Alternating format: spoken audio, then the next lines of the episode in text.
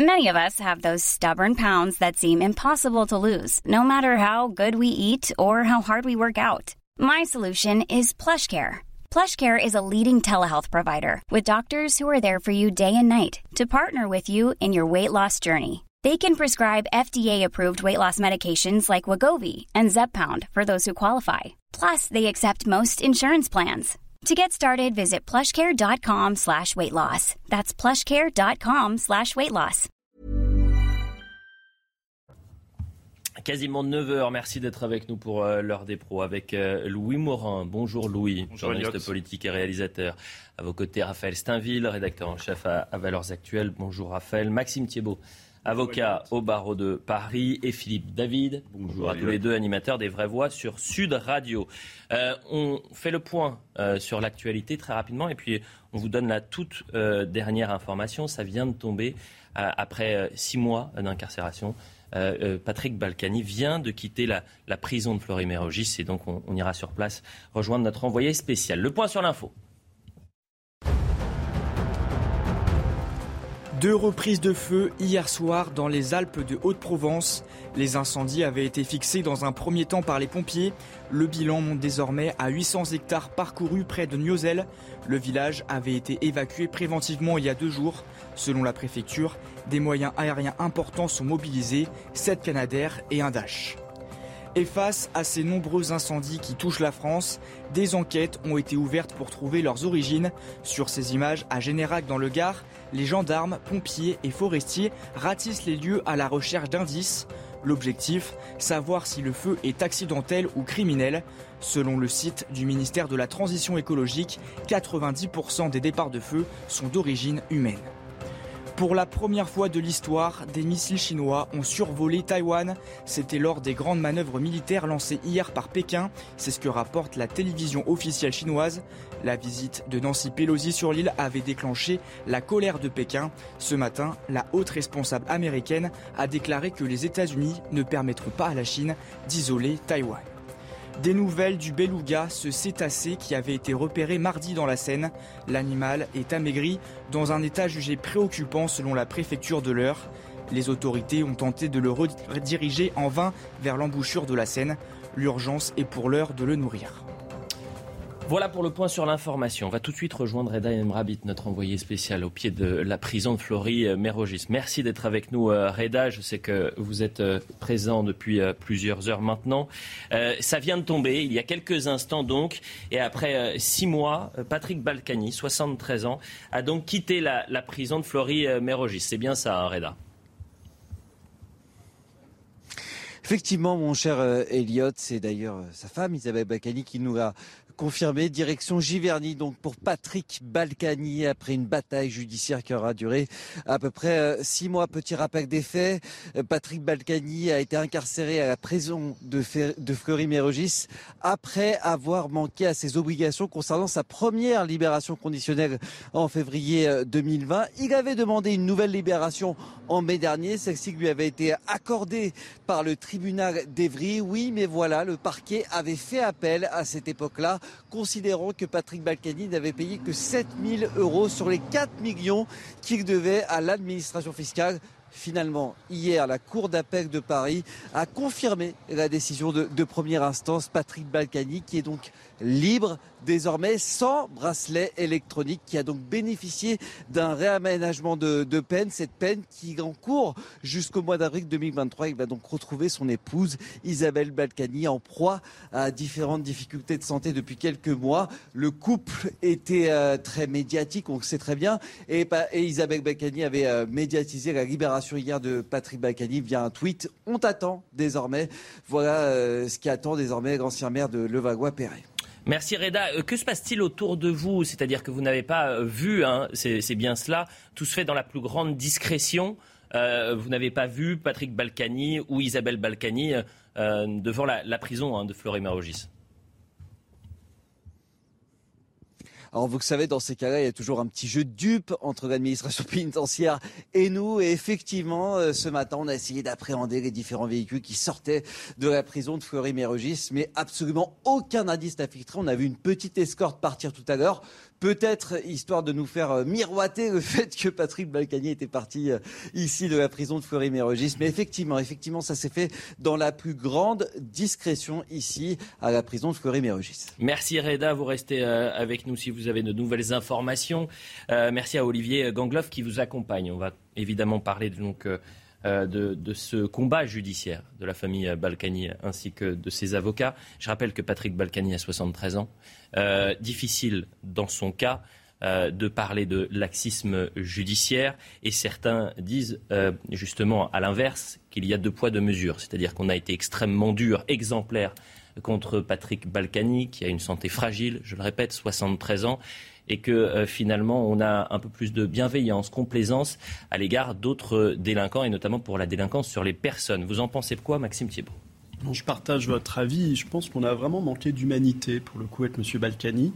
Et le couple Balkany, on connaît, bon, il y a eu des condamnations euh, pénales qui sont intervenues, elles doivent être respectées, d'accord, mais euh, l'application des peines, elle se veut humaine et elle se veut aussi euh, exemplaire au regard de la population. Et j'ai trouvé qu'on avait parfois été un peu trop dans un certain abus de zèle en utilisant le couple Balkany comme une sorte de, je sais pas, de, gris-gris qu'on pouvait utiliser pour que toutes les frustrations contre le personnel politique puissent, puissent passer. Donc je suis content qu'il puisse aujourd'hui retrouver euh, son épouse. Moi, j'oublie pas une chose quand même, c'est que quand je me promène dans les rues de Levallois-Perret, euh, bah, c'est une belle commune. On a mhm. beau dire ce qu'on veut, il a quand même fait quelque chose de magnifique. L'image que vous voyez en direct, je me permets de vous couper, hein, c'est une image donc euh, en direct depuis euh, Giverny, donc c'est la propriété des, des Balkany, euh, et donc vous voyez cette porte qui est pour l'instant close, et on, verra peut-être l'arrivée de, Patrick Balkany. Pardonnez-moi, Maxime Thiebaud. Je me tourne vers vous, peut-être Raphaël Steinville.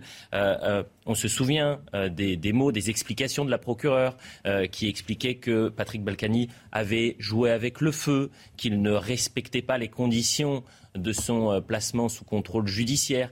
On avait presque l'impression que Patrick Balkany fallait lui donner une leçon.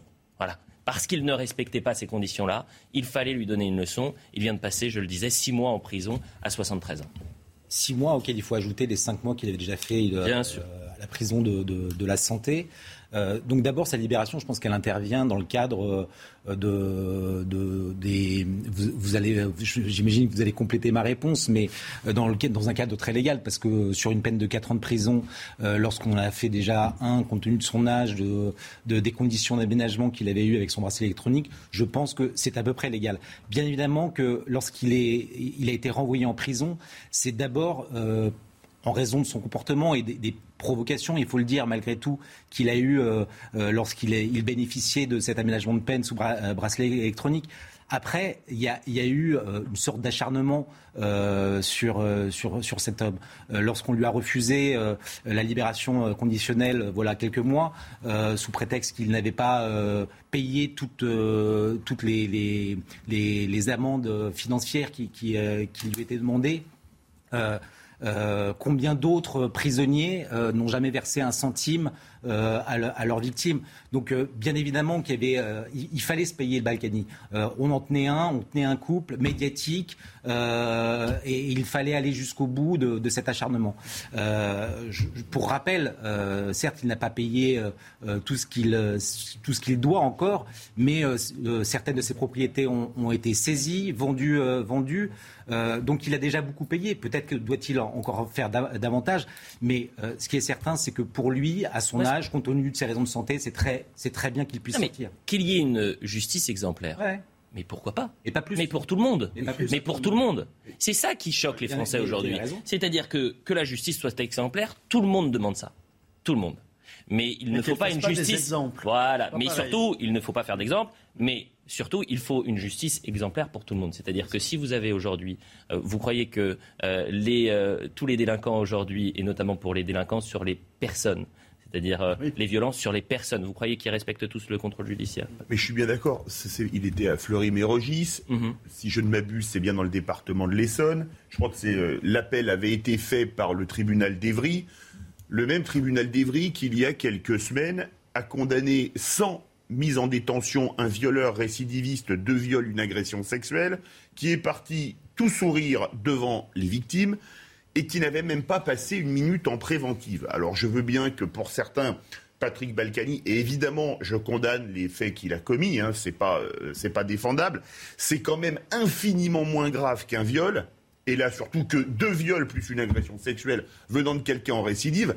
Donc ça prouve qu'au sein d'un même tribunal, on peut avoir, on va dire, l'imprimature en ayant violé des gens, mais que par contre, si on s'appelle Balkany, là, on vous maintient en prévention. Et comme vous le disiez, Elliot, je pense que Maître sera d'accord avec nous, Maxime Thiebaud, comme est avocat, il y a quand même, y compris au sein des mêmes juridictions, des décisions en même pas deux poids, deux mesures, mais trois poids et 3680 mesures. Ce qui est quand même bizarre quand on n'a un peu envie d'une vraie justice. Louis Morin. Ce qu'il faut souligner, c'est qu'il n'y a pas de dangerosité physique pour la société. On sait que c'est aussi une des, raisons en général hein, de, de l'enfermement. Ici, il y a aucune raison, il n'y a aucune motivation sur cet aspect de dangerosité physique. De la même manière, il n'y a pas de risque de fuite, parce qu'on imagine bien qu'il ne passe pas inaperçu.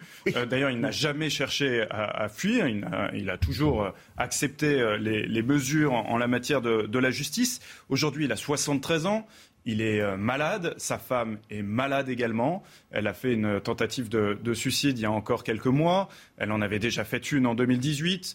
Euh, elle a par ailleurs un, cancer. Enfin, on voit bien que la situation de ce couple qui est un couple relativement euh, âgé, euh, aujourd'hui euh, n'est pas celle de délinquants multirécidivistes qui, qui, qui, qui, sont susceptibles de faire peser un danger sur la, sur la société. Alors effectivement, il a, pour le moment, il a payé 7 000 euros sur l'ensemble de sa dette, mais comme vous l'avez dit, il y a aussi de nombreux délinquants qui, qui n'ont pas payé forcément leur dette et qui ne se retrouvent pas pour autant emprisonnés. Je rappelle que 73% des Français, c'est le dernier sondage, 73% des Français affirment que la justice fonctionne mal. Euh, et vous parliez du profil de euh, Patrick Balkany, son caractère, euh, effectivement, parfois ses interventions qui étaient exubérantes. Rappelez-vous, et on a ressorti la séquence lors de son procès. On est en, en 2019, le 13 mai 2019. Je rappelle également que son avocat à l'époque, c'est Éric Dupont-Moretti. Et regardez ce qui s'était passé. Donc, on est le 13 mai 2019. Son mari, qui a 71 ans, qui l'a découverte euh, inanimée et qui l'a pensé morte. bientôt, me vieillissez pas. 70, ça me suffit. Et baissez le. Oui, c'est pas mieux. Monsieur Dupont-Moretti, si, vers la caméra, ouais. possible. Vous verrez comme Monsieur. Dupont-Moretti. Monsieur Dupont-Moretti. Ah.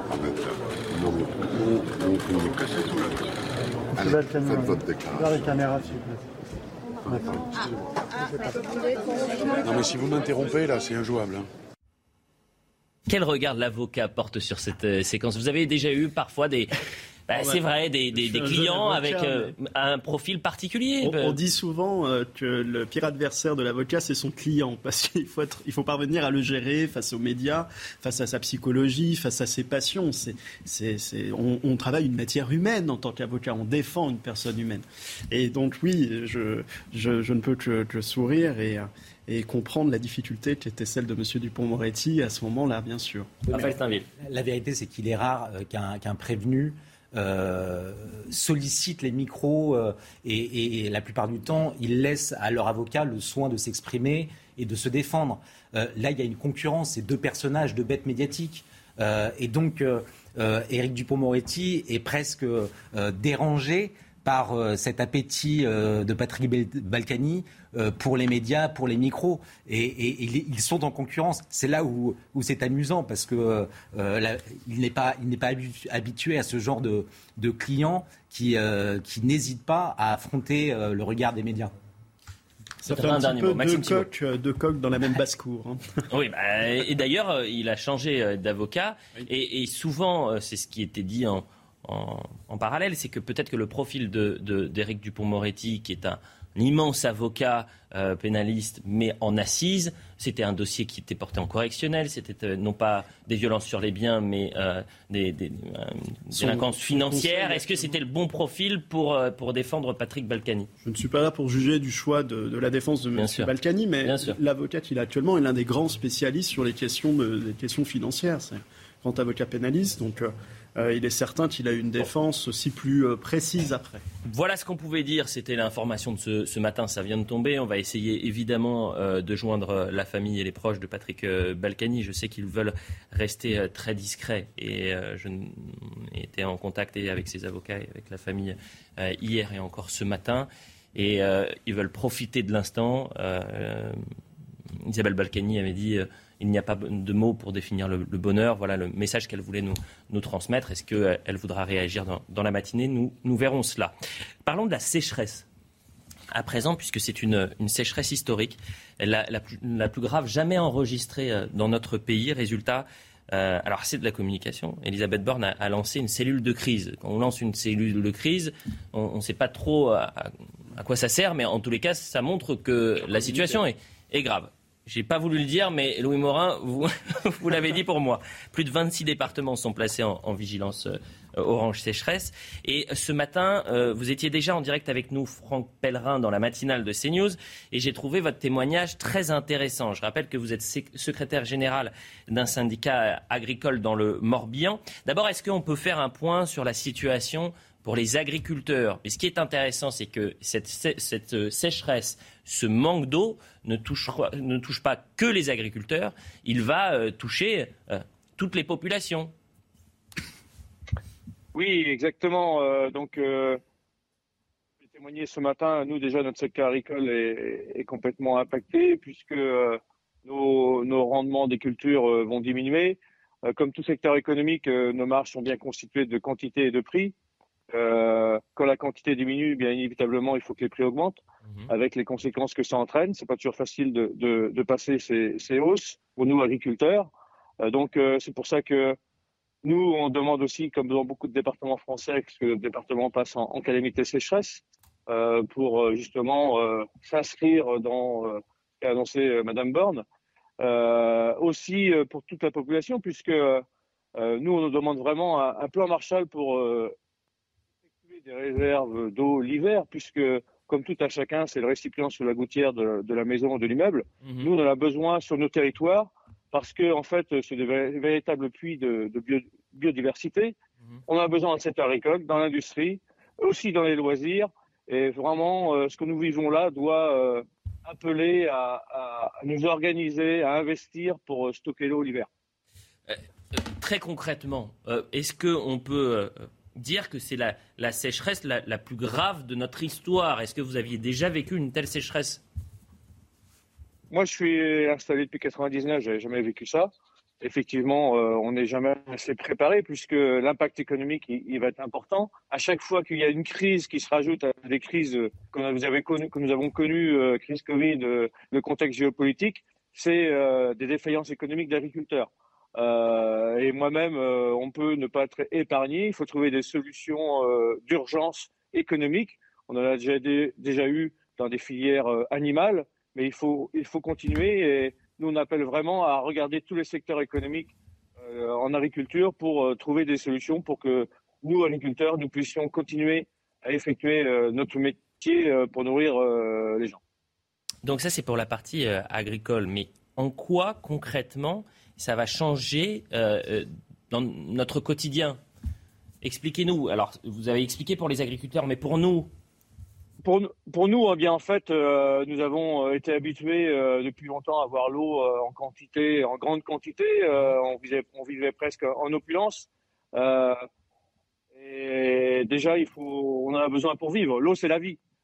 On, l'oublie trop souvent lorsque on, on, en a beaucoup. C'est pour ça qu'il faut vraiment qu'on stocke l'hiver. Euh, même en Bretagne, euh, je le dis sous le clin d'œil, on a des secteurs qui sont difficilement alimentés en eau potable. Donc d'abord les îles il y a quelques semaines, et puis maintenant ça arrive même dans des secteurs du Finistère où ils sont obligés de, de faire circuler l'eau par camion. Eh Donc on voit bien qu'on est véritablement très impacté. Il faut vraiment avoir un, un plan de stockage de l'eau hivernale. C'est un état d'urgence, vous avez raison. Merci euh, Franck Pellerin pour votre témoignage. Euh, je rappelle que le compte à rebours encore s'est lancé. C'est-à-dire qu'à la fin du mois, il n'y aura plus euh, d'eau en Haute-Corse. on va voir le sujet justement de Geoffrey Defebvre et on en parle juste après. Canicule, manque de pluie, Les nappes phréatiques sont quasiment à vide. Le mois de juillet a été le plus sec jamais enregistré depuis 1959 selon Météo France. 93 départements sont concernés par une restriction au-delà de la vigilance. Certaines villes seront bientôt en manque d'eau potable. À Gérardmer, dans les Vosges, le niveau des sources est au plus bas et sera bientôt insuffisant pour le pompage. La seule solution pour euh, compenser ce manque d'eau a été pour nous de remettre en œuvre le captage qui existe dans le lac de Gérardmer et donc de puiser directement l'eau du lac de Gérardmer pour la réinjecter dans le réseau public. En Haute-Corse, malgré les restrictions, le préfet pas serein. Si nous continuons à ce rythme de consommation d'eau, compte tenu des évolutions météorologiques attendues, il n'y aura plus d'eau dans 25 jours. Face au risque de pénurie d'eau potable, le village de Rogliano en Haute-Corse a opté pour l'acquisition d'une unité de dessalement. Une solution à court terme non sans danger pour la biodiversité à cause du rejet de saumure eau très chargée en sel dans la mer. Réaction, messieurs, peut-être euh, de voir cette situation qui est en train de nous percuter. Hein. Euh, vraiment, on a aussi, euh, à chaque fois qu'on a une crise, on, dit souvent la même chose, c'est-à-dire est-ce qu'on a suffisamment anticipé, est-ce qu'on a les moyens pour y faire face, mais, mais là, la situation s'est aggravée.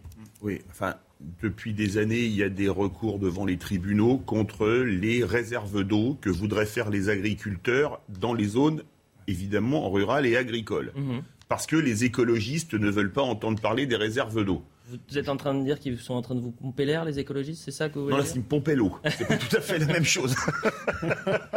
Allez-y.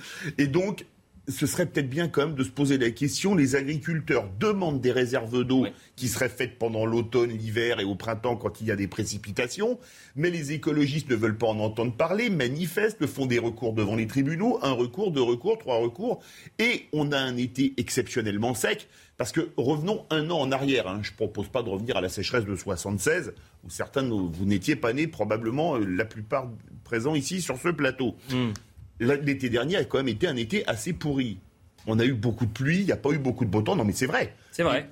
L'été dernier, personne disait Oh là là, c'est terrible, c'est le réchauffement climatique. Parce que l'été dernier, le réchauffement climatique, on l'a pas franchement vu. On a un été de sécheresse. Si on avait des réserves d'eau, ce serait très probablement une bonne chose pour les agriculteurs mais les écologistes ayant décidé que c'était pas bon pour l'environnement, eh écoutez, on n'a pas de réserve d'eau. Louis Morin. Ce qu'il faut savoir, c'est qu'une des, des, solutions qui est mise en avant par euh, les écologistes, c'est de planter des, plantes peu gourmandes en eau. Mais en réalité, comme le sorgho, par exemple, pour remplacer le maïs. mais en réalité, c'est déjà plutôt le cas en France. C'est-à-dire que la France irrigue seulement 5% de sa surface euh, agricole. Quand vous comparez à l'Italie, c'est 30% en Italie et 13% en Allemagne. Donc la France est déjà plutôt bon élève.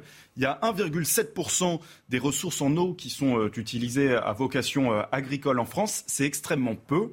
Et à l'inverse, on a effectivement euh, d'autres manières de résoudre le problème. Alors vous l'avez dit, Philippe David, il y a effectivement ces, ces, réserves en eau qui pourraient être créées, mais il y a aussi des économies sur le réseau d'eau. Ce qu'il faut savoir, c'est qu'il y a 20%. 20%, c'est considérable quand même.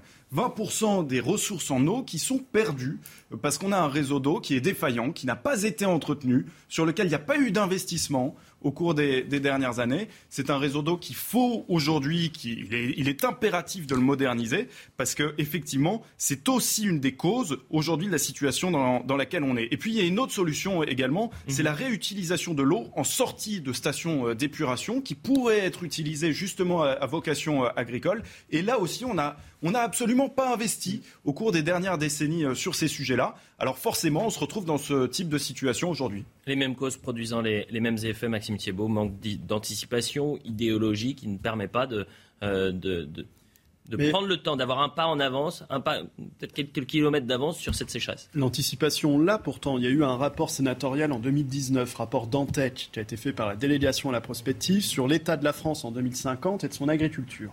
Et en substance, il ressort deux éléments importants. Le premier, c'est la gestion de l'eau. Et ce que vient de dire Philippe David et Louis Morin est parfaitement euh, juste, c'est-à-dire d'être en capacité de faire des économies et d'avoir un stock d'eau. Et la deuxième chose, qui est, qui est assez basique et somme toute, euh, qui nous reviendrait, euh, qui nous permettrait de revenir à l'essentiel, c'est de faire confiance aux agriculteurs. C'est-à-dire pendant des années, on a pris mmh. l'agriculteur pour un pollueur, mmh. pour quelqu'un qui faisait de l'exploitation, qui faisait de la consommation des terres. En réalité, l'agriculteur, c'est quelqu'un qui connaît son territoire, qui sait comment fonctionnent les ruisseaux au dos, qui sait comment irriguer ces terres. Et je pense que l'essentiel, c'est de revenir à la confiance avec les agriculteurs, de leur donner davantage de prérogatives, notamment avec les différentes directions euh, départementales, pour pouvoir prévoir les différentes sécheresses. Mais le problème, c'est qu'on est dans un dogmatisme politique avec les écolos et que petit à petit, on s'entraîne comme ça. Autre témoignage, celui du maire de Calian dans le Var, qui explique que justement, il y a des coupures d'eau et qui fait très attention aux utilisations euh, excessives. On écoute. Notre objectif, c'est d'identifier les, comportements les plus provocateurs, c'est-à-dire qu'on ne peut pas, en Provence et dans la ruralité, euh, entretenir des hectares et des hectares de gazon anglais. C'est aussi là un apprentissage pour les néo-ruraux qui peuplent nos, contrées. Vous savez, on, s'en aperçoit peu, mais la moyenne de la consommation d'eau en France, elle est, double en milieu urbain par rapport au milieu rural, parce que dans les milieux ruraux, il y a aussi une, culture de la, de, la, sagesse vis-à-vis des ressources naturelles. C'est aussi cette culture-là euh, qu'il faut remettre en place. Raphaël Steinville, les mois euh, qui arrivent s'annoncent très compliqués. On a euh, l'urgence énergétique, c'est-à-dire qu'on va manquer et on va faire des efforts sur notre consommation d'énergie. Et aujourd'hui, c'est l'eau, et notamment l'eau potable. Alors vous avez raison, juste pour répondre à ce maire, euh, je comprends euh, qu'il y ait des gaspillages, mais euh, poussé à l'extrême, ça donne Paris, où le champ de Mars n'a jamais aussi bien porté son nom, à force de ne pas être euh, arrosé, euh, ce n'est plus qu'un champ de terre. Euh, honnêtement, c'est lorsque Paris est la capitale et la vitrine de la France, parfois ça, ça, fait un peu pleurer.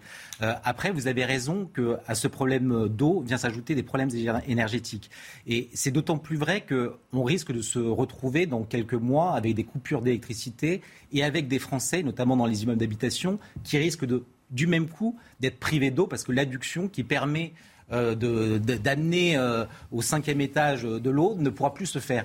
Donc euh, on voit que ces, problématiques s'accumulent et, viennent renforcer finalement cette, dimension de crise. Après, juste une petite précision. Vous, débutiez cette ouverture sur ce sujet, sur la sécheresse, en rappelant que c'était la première fois qu'était mesurée une sécheresse aussi importante depuis 1954. Mais c'est la première fois depuis que ces températures sont enregistrées et peuvent être enregistrables. Je crois que c'était en 1911, pendant 70 jours, la France a connu une période de sécheresse, juillet, août, début septembre, sans eau. 44 000 morts euh, à l'époque. Donc ce n'est pas nouveau. Et malheureusement, on n'a pas appris encore des leçons de, de, l'histoire. Et, euh, et c'est encore une fois, c'est toujours dramatique. La publicité, on va parler euh, également de la crise sanitaire. Vous avez vu, plus personne ne parle du Covid.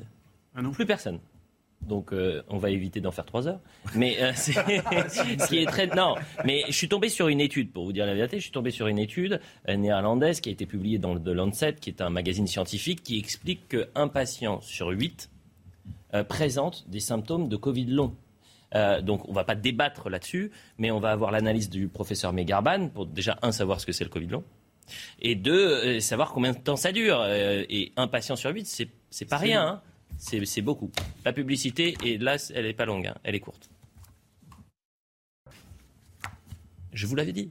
Elle est très courte cette publicité. 9h30 sur CNews. Merci d'être avec nous pour la suite de l'heure des pros. Louis Morin, Raphaël Steinville, Maxime Thibault et Philippe euh, David. On va parler de, Covid dans un instant avec euh, le professeur Megarban, savoir ce que c'est un le Covid long, parce qu'on a des avis euh, scientifiques qui divergent, et savoir si effectivement un patient sur huit euh, peut être touché par ces phénomènes de Covid long. Professeur, vous restez avec nous.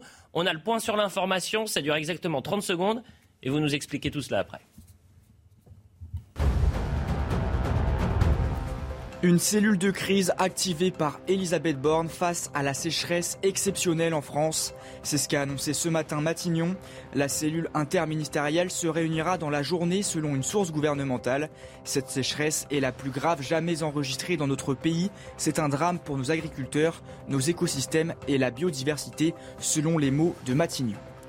Le second volet de mesures pour le pouvoir d'achat a été adopté définitivement par le Parlement. Le budget rectifié pour 2022 ouvre 44 milliards d'euros de crédits, dont presque 10 milliards pour la renationalisation d'EDF. Il prévoit aussi la poursuite du bouclier tarifaire sur l'énergie, la remise carburant et la revalorisation du point d'indice des fonctionnaires. Les exportations de céréales ukrainiennes se poursuivent. Trois nouveaux chargements sous pavillon neutre ont quitté l'Ukraine ce matin. C'est ce qu'a déclaré le ministre le ministre ukrainien de la Défense. Les cargos chargés de maïs desserviront l'Irlande, l'Angleterre et la Turquie. Voilà pour le point sur l'information. Professeur Meagarban, merci d'être euh, avec nous. C'est toujours un plaisir de vous parler, mais c'est rarement euh, signe de bonnes nouvelles. Donc vous allez nous rassurer ce matin. Euh, on nous a promis, promis un, été en enfer avec cette septième vague. Je juste chiffrer factuellement, on est à 36 000 cas chaque jour en moyenne, donc on est en baisse de 37% Est-ce qu'on peut dire très rapidement, vraiment en 10 secondes, que cette septième vague est derrière nous? Oui, la septième vague est en train de partir. Donc effectivement, euh, le nombre de contaminations se réduit avec une vitesse que vous avez dite, c'est-à-dire de 30% euh, par semaine. Mais également, désormais, on a une régression des nouvelles admissions à l'hôpital et on a une diminution du solde total de patients Covid positifs dans les services de médecine conventionnelle et dans le service de réanimation. Donc la vague hospitalière régresse également avec un délai de trois semaines par rapport aux contaminations, mais tout euh, régresse et l'ensemble euh, des paramètres épidémiologiques s'améliore. Euh, donc, je constate également que les alarmistes qui étaient présents au mois de juillet sont un peu plus discrets aujourd'hui. Je suis tombé, professeur, sur une étude néerlandaise publiée dans The Lancet, qui est le magazine scientifique, et qui explique qu'un patient sur huit contaminé par euh, le Covid présenterait au moins un symptôme de Covid long. Euh, rapidement, professeur, c'est quoi le Covid long aujourd'hui? Écoutez, le Covid long, c'est euh, le fait de présenter des symptômes ou de se plaindre de symptômes, on va dire au moins trois mois au-delà d'une infection par Covid démontrée. Et donc effectivement, cette étude euh, néerlandaise euh, a comparé une population témoin qui n'a pas été infectée par la Covid versus une population qui a été infectée par la Covid. Et on voit que eh bien, 1 sur 8 des patients présentent des symptômes compatibles avec une Covid long au-delà de trois mois à partir de la date de leur infection. une étude similaire a été faite en France récemment par Santé publique France. alors alors l'incidence est peut-être un peu plus faible. 4% euh, des personnes interrogées euh, présentent des symptômes persistants euh, de plus de deux mois après leur infection aiguë. Et, rapporté à la population totale de personnes ayant développé un Covid, eh bien, on estime à 2 millions de personnes en France présentant un Covid long. Alors évidemment avec plus ou moins hmm. d'importance. Donc c'est extrêmement sérieux, 2 millions. Mais alors les symptômes du Covid long, c'est quoi? C'est par exemple des, maux de crâne, c'est euh, une perte de concentration, euh, c'est quoi? Voilà, c'est là où il y a une petite difficulté car beaucoup de ces symptômes, évidemment, sont d'ordre psychique ou sont des symptômes fonctionnels euh, sans nécessairement euh, être objectivables euh, par une tierce personne. Donc, c'est surtout le sentiment d'être fatigué, d'être essoufflé à l'effort, d'avoir une perte d'appétit, d'avoir un manque de une difficulté de concentration, des troubles de mémoire, de tousser de façon chronique. Parfois, quand même, il y a des signes un peu plus objectifs comme une perte de goût ou de l'odorat. En fait, les personnes ne retrouvent pas euh, leur sensation de départ. Euh, euh, donc évidemment, il y a beaucoup de questionnements dans la littérature médicale de savoir est-ce que ce sont des signes psychosomatiques ou est-ce que c'est vraiment des problématiques organiques liées à un processus pathologique que l'on puisse objectiver. Il y a aussi pas mal d'arguments pour penser hmm. que c'est vrai, puisqu'on retrouve euh, une inflammation dans certaines régions euh, du cerveau à la suite de l'infection. Il y a des personnes qui évoquent des réactions auto-immunes, des réactivations de, de, certains virus ou même la persistance dans certains endroits euh, de, du SARS-CoV-2. Donc, vous voyez, les hypothèses sont multiples, hmm. mais ce, que l'on peut, ce, que, ce dont on est sûr, c'est qu'il existe effectivement des personnes qui souffrent de symptômes persistants euh, surtout d'allure fonctionnelle, hmm. parfois euh, de type psychologique, hmm. euh, mais c'est une réalité importante en tout cas en termes d'incidence. Et vous l'avez dit, 2 millions de, Français qui seraient potentiellement touchés par ces Covid longs, ça n'est pas rien. Merci beaucoup, professeur. C'est toujours un, plaisir de discuter avec vous. je sais très bien qu'à la rentrée, en tous les cas, c'est la crainte, c'est-à-dire qu'il y ait une nouvelle vague, un nouveau variant. Professeur, si vous pouviez dire à, vos collègues euh, alarmistes qui aiment se faire peur de ne pas de garder cette peur pour eux, mais pas pour nous. Essayez de faire des cours avec eux de média training, simplement leur expliquer, ben voilà, factuellement, qu'ils nous expliquent ce qu'il se passe, mais qu'ils évitent de prévoir euh, l'enfer et le pire pour qu'on soit en panique à la rentrée. Voilà. Ça vous dit? Oui. Oui, tout à fait. Il ne faut pas paniquer. bon, merci, il faut professeur. Et bien, bien comprendre la situation épidémique. Merci beaucoup, professeur. Je voulais vraiment qu'on fasse un, un, 2 millions quand même de, de Français touchés euh, par le, Covid long, ça n'est pas rien. Euh, voilà ce qu'on pouvait dire sur la crise sanitaire, il y a pas, ça ne nécessite pas de, débat. Je qu'on revienne en revanche sur le fléau du crack dans le nord de Paris. Est-ce que euh, cette problématique va être réglée d'ici la fin de l'été 2023 C'est l'objectif affiché hier par le ministre de l'Intérieur, Gérald Darmanin, qui était notre invité. Souvent déplacé, jamais résolu. Le problème du crack dure depuis maintenant des années à, à Paris notamment, et la mairie de Paris et le ministère se revoit à chaque fois la balle. Alors, quelle est la situation? Vous allez voir ce sujet de Jeanne Cancard et d'Olivier Gangloff qui étaient sur place, et ensuite on en parle. Des solutions concrètes et durables pour indiquer le fléau du crack à Paris. Certains riverains du quartier de la Villette comme Tahar n'y croient plus. M. Darmanin, il n'a pas trouvé une solution par rapport à Stalingrad. Il a juste déplacé le problème. C'est pire en pire. C'est pas avant, ils étaient à 200, 300, maintenant je crois qu'ils sont des milliers. On dirait que c'est pas Paris ici, c'est pas en France. Le quotidien de ses habitants s'est transformé en enfer ces derniers mois, depuis le déplacement des toxicomanes dans le square de la Porte de la Villette au nord-est de Paris. Ce supermarché est régulièrement le théâtre de vols et d'agressions. D'ici la fin du mois d'août, Laurent Nunez, le nouveau préfet de police de Paris, doit remettre à Gérald Darmanin un plan d'action. Le ministre de l'Intérieur demande notamment des mesures sécuritaires mais aussi sanitaires et humaines. Une double action indispensable selon cette riveraine qui souhaite garder l'anonymat. On a vraiment besoin cette fois-ci que des vraies actions soient mises en place avec des obligations de résultats. Il faut vraiment accompagner ces consommateurs dans des solutions post-cure, des communautés thérapeutiques, euh, une fois qu'ils sont sortis de leur sevrage. Après de récents démantèlements de trafic, Gérald Darmanin projette une amélioration de la situation d'ici quelques semaines. Mais côté commerçant, certains ne peuvent plus attendre et veulent partir au plus vite. Dès que je peux, oui. Dès que je peux, oui. Moi, ça fait 26 ans que j'exerce dans le 19e. Dès que je peux, oui. On a quand même une, perte de chiffre d'affaires de, estimée entre 40 et 60 euh, sur, tous les, euh, sur tous les restaurants. Gérald Darmanin s'est engagé à éradiquer le problème du crack à Paris d'ici un an, un objectif qui semble aujourd'hui inatteignable selon les habitants. Et puisque euh, Jeanne Cancard conclut sur cela, on va réécouter Gérald Darmanin hier. Il faut arrêter de se renvoyer la balle avec la mairie. Objectif dans un an, euh, la colline de crack, le problème est réglé. Alors j'ai dit d'ici un an, j'espère le plus rapidement possible. Dès fin août, j'ai vu le préfet de police encore hier, il va me proposer sans doute son plan. Il faut qu'on arrête de se rejeter la balle avec la ville de Paris. Donc j'ai proposé aussi à la maire de Paris, à Hidalgo, que chacun prenne ses responsabilités. Et je crois que nous sommes désormais dans une discussion qui peut permettre de le faire pour le bien des habitants.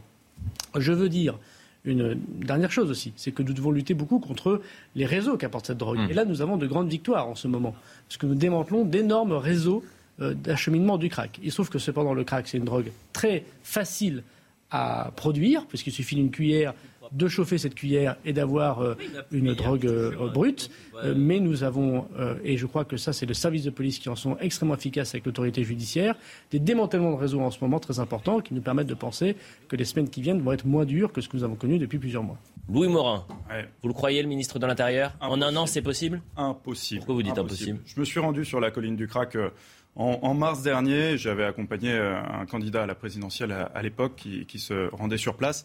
La situation est extrêmement complexe. Pourquoi? Parce que tout d'abord, il faut réussir à démanteler les réseaux, les réseaux de, dealers et que là-dessus, il faudrait investir massivement des moyens euh, policiers en plus pour réussir justement à démanteler tous les réseaux. Mais à cela s'ajoute un autre problème, qui est un problème de santé publique, c'est que vous avez eh bien, des consommateurs qui sont dépendants, qui doivent être hospitalisés dans des hôpitaux psychiatriques qui manquent de place. Aujourd'hui, dans les hôpitaux psychiatriques, on manque tellement de place que ce qu'on fait pour libérer des lits, c'est qu'on trie les patients et pour pouvoir parvenir à faire sortir des patients qu'on ne devrait pas faire sortir, mhm. eh bien, on laisse la porte ouverte. C'est un témoignage que j'ai eu de la part d'un médecin en, hôpital psychiatrique. Oui, mais c'est la réalité. C'est-à-dire que les, unités sont pleines. Mm. Et donc, pour accueillir de nouveaux patients, on est obligé de laisser la porte ouverte et d'espérer qu'il eh bien, il y en ait un ou deux qui, sortent parmi les moins graves. Ils savent très bien qu'ils les reverront par la suite. Ils le mm. savent. Mm. Mais en attendant, ils ont des cas plus urgents à traiter. Donc, il faut investir massivement non seulement dans les moyens policiers, mais aussi dans la santé. Et aujourd'hui, on n'y est pas. Frédéric Francel, merci d'être avec nous. Vous êtes porte-parole du collectif 19. Euh, j'imagine que vous avez entendu le ministre de l'Intérieur. Frédéric, Est-ce que vous avez confiance en Gérald Darmanin? Euh, bonjour. Donc, avoir confiance en Gérald Darmanin, ça paraît un peu compliqué, mais euh, on, essaye en tout cas d'y croire, quoi, puisqu'il nous a donné, euh, enfin, il a dit qu'il fallait que ça soit fait en un an. Et donc, comme il est ministre de l'Intérieur, ben, on y croit. Donc, on va voir en fait ce qu'il met en place comme, comme mesure. On a entendu le commerçant dire nous, on perd 40 à 60 de chiffre d'affaires. Moi, j'ai une question concernant les, les personnes qui sont propriétaires dans, ces quartiers-là, euh, qui rêvent que d'une chose, c'est de partir, parce qu'en fait, c'est invivable. Euh, mais le bien que vous avez acheté il y a 10 ans, vous avez perdu combien par rapport à ce bien-là? Alors personnellement, je suis pas propriétaire, donc non, mais j'imagine que vous avez des témoins ou des témoignages euh, qui vous expliquent. Alors effectivement, on a, on a des, témoignages, quoi, et au lieu, en fait, euh, voilà, d'avoir une flambée de l'immobilier comme c'est un petit peu partout dans Paris, il y a plutôt une stagnation, voire euh, une diminution du, du, prix de l'immobilier, effectivement. Donc ça, c'est pas quelque chose qui est qui est très acceptable pour les propriétaires. Mais c'est pas le plus important, en fait. Le plus important, c'est vraiment en fait les nuisances qui sont générées par tous ces toxicomanes. hier soir encore, j'étais sur la place de Stalingrad. Euh, il y avait euh, beaucoup de forces police sur la place de Stalingrad. Il y en avait aussi de l'autre côté du, euh, de l'autre côté en fait du mur. Par contre, donc les toxicomanes étaient regroupés. Il y en avait presque 50. Ils étaient regroupés 150 mètres plus loin.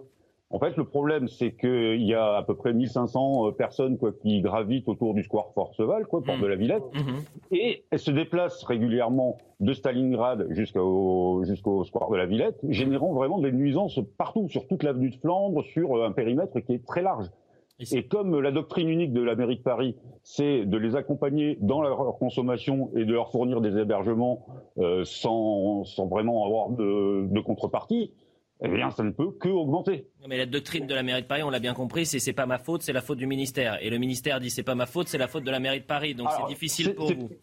Ça n'est pas que ça en fait. C'est que là où on se bat, c'est que la, la, mairie de Paris tient absolument à les autoriser à consommer et à les héberger et euh, dire on ne peut rien faire de plus. Bon. Voilà, c'est ça. Alors que nous, on se bat vraiment pour qu'il y ait des solutions, euh, qu'on mette des subventions vers des associations comme le DVO, qui en fait euh, a un truc qui permet de faire sortir les toxicomanes de, de, la, de, la, de leur dépendance. Oui, parce que c'est un enfer. Et pour, vous, évidemment, mais c'est également euh, un enfer parce que c'est une drogue. Une fois que vous la consommez, la première fois que vous la consommez, vous êtes à 99% sûr d'en devenir dépendant. C'est pas c'est pas une drogue comme les autres. Et en plus, c'est une drogue qui est peu chère. On appelle ça la drogue des pauvres. Merci beaucoup, Frédéric Francel.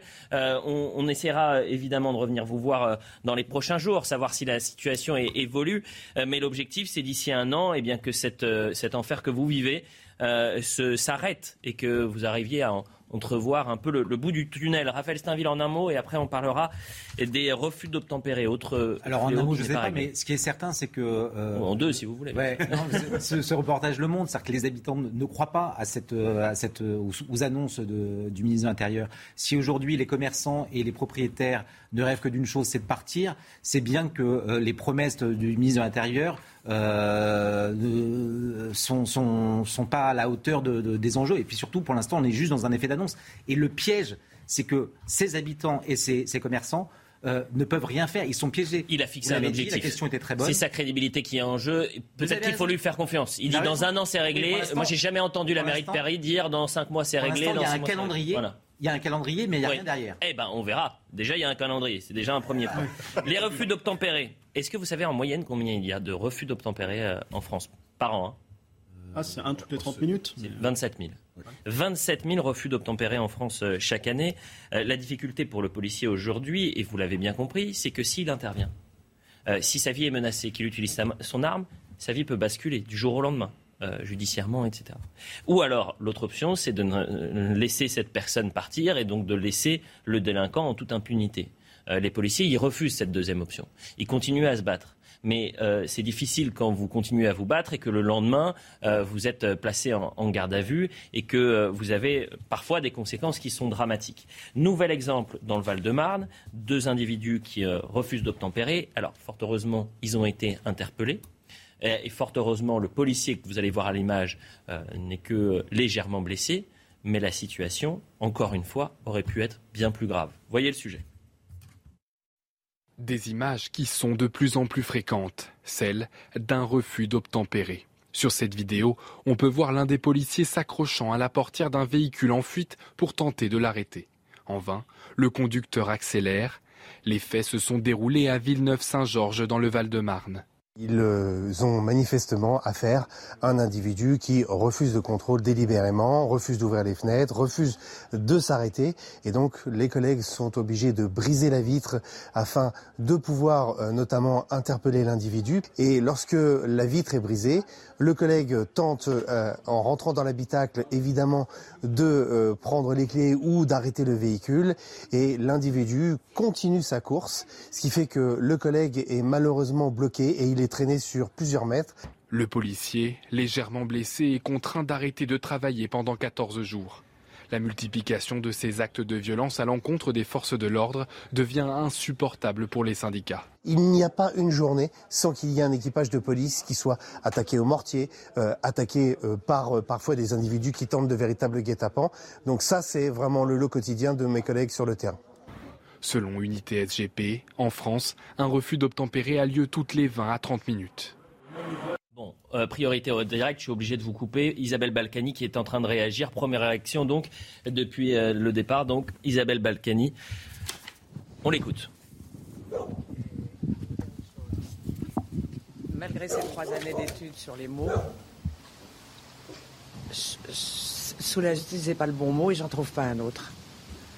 Voilà, c'est pas le bon mot, soulager, c'est six mois. Respirer Oui, malgré mes problèmes, malgré qu'un poumon en moins, je, respire. Mais c'est pas, je trouve pas le mot. C'est drôle d'ailleurs, comme quand un bonheur est trop intense, on n'arrive pas à le qualifier. Voilà, c'est tout. Et quand il m'a pris dans ses bras, je ne sais pas pourquoi, j'ai eu l'impression que j'avais rapetissé, que j'étais devenue toute petite beaucoup plus petite qu'avant. Je sais pas. Voilà. Allez, arrêtez. Vous l'avez trouvé comment physiquement, Madame Balkany, votre époux? Ah Bon, bah, moi, euh, à part le fait qu'il a une chevelure euh, comme celle des Beatles, euh, qui concurrence les Beatles, avantageusement, je l'ai trouvé tellement maigre, tellement amaigri, un peu voûté, voûté, amaigri, fatigué, moi qui le connais tellement bien, au bout, au bout du rouleau. Mais d'ailleurs, vous allez le voir, donc ça se voit, quoi. C'est c'est terrible. Il est beaucoup plus maigre que quand on s'est connu à, 28 ans. Quel va être le programme pour les prochains jours, là, se retrouver en famille? Alors là, j'ai le mot. Cassez pas votre matériel parce que vous allez vous faire engueuler. Hein. Euh, alors là, j'ai le mot pour vous dire le programme. Il est en une, deux, trois, quatre lettres. Attends. Rien.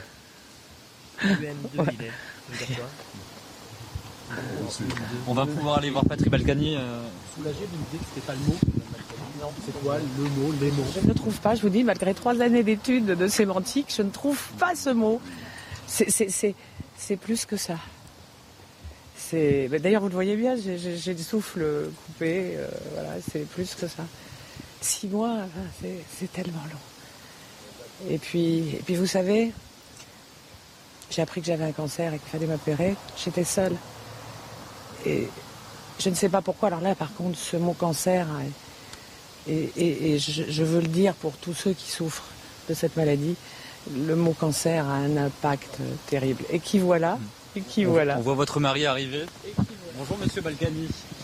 Bonjour. La première question qu'on a envie de vous poser ce matin, c'est comment est-ce que vous allez Me, me posez pas de questions. Je, vais, je suis venu parce que vous êtes, euh, je vous ai vu vous à 6 heures du matin quand je, euh, quand j'ai ouvert, euh, pas quand j'ai ouvert la télé, elle était ouverte toute la nuit. De toute manière, je, je dors avec BFM, excusez-moi, ça c'est pas nouveau. Euh, c'est news aussi. Ben, je zappe, mais la nuit, je mets BFM. Mais le, le, jour, je préfère regarder CNews. Ah Écoutez, je me sens surtout soulagé. J'ai deux, trois choses à vous dire. La prison, c'est très dur. C'est très difficile. J'étais euh, isolé, seul. J'ai pas, pas croisé un détenu pendant six mois.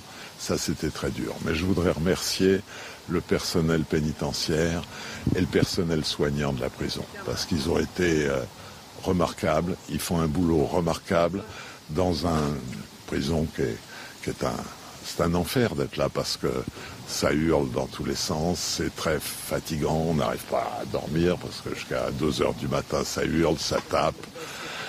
Euh, bon, voilà, je peux vous dire que pour, euh, pour un homme de, mon âge, pour n'importe quel, euh, c'est difficile. Voilà.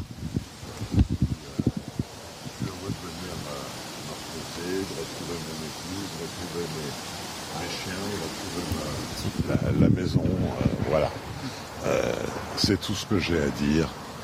Je ne suis pas venu pour répondre à des questions vous remercier d'être là, c'est gentil. Je pense qu'il y a d'autres sujets que Balkany a traités. Il y a, il y a ce qui se passe en Chine, euh, Taïwan, euh, en Ukraine, euh, l'Assemblée nationale.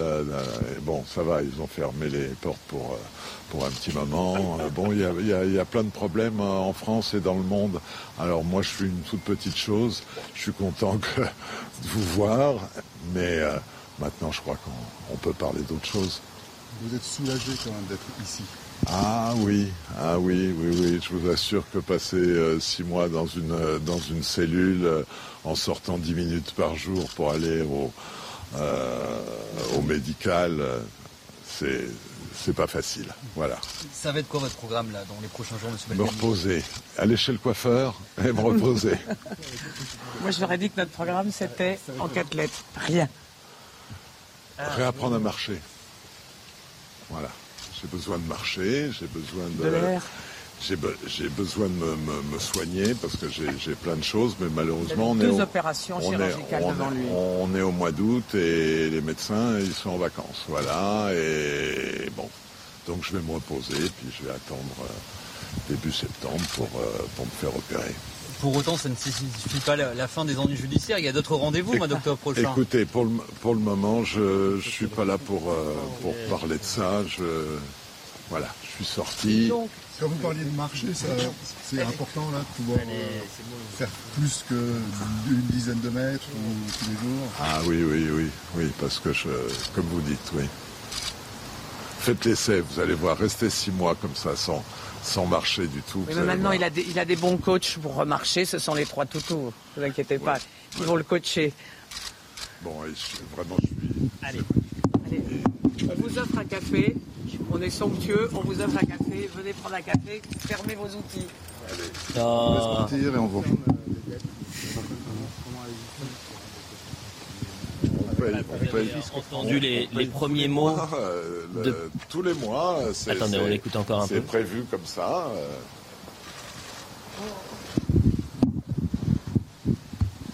Voilà, on, revient. Vous, ne, venez d'entendre donc les, premiers mots euh, du, couple Balkany, Patrick Balkany, qui a donc quitté la prison de Florimérogis ce matin pour rejoindre sa propriété de, de Giverny. Il y a de la tendresse, le soulagement, la bienveillance d'un couple fatigué, épuisé par cet acharnement judiciaire, ce combat euh, judiciaire. Vous avez parlé d'acharnement, Raphaël, tout à l'heure. Combat judiciaire. Euh, on sent que ce sont des personnes qui sont malades, puisque euh, Isabelle Balkany parlait de son concert.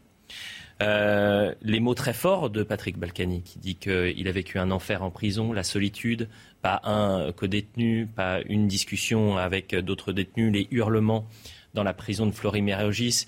Il trouve le moyen de garder son humour. Euh, il regarde ses news la journée. C'est une bonne nouvelle. Mais c'est une information que j'avais, qu'il nous regardait régulièrement le matin. Il a de très bons goûts télévisuels diurnes. Voilà. Mais, mais au-delà de ça, c'est un, un couple qui s'est battu pendant tant d'années et c'est euh, aussi ça, la, bienveillance, la bonté en disant bon écoutez, euh, coupez vos, micros, coupez vos caméras, on, vient vous offrir un, café. Peut-être une première réaction avec vous, euh, Maxime, qui est avocat. Vous connaissez ces, combats judiciaires, vous savez comment ça se passe et aujourd'hui on, sent le soulagement pour les époux Balkany. Bien sûr, on, imagine assez peu l'épreuve que c'est que de passer par la case prison.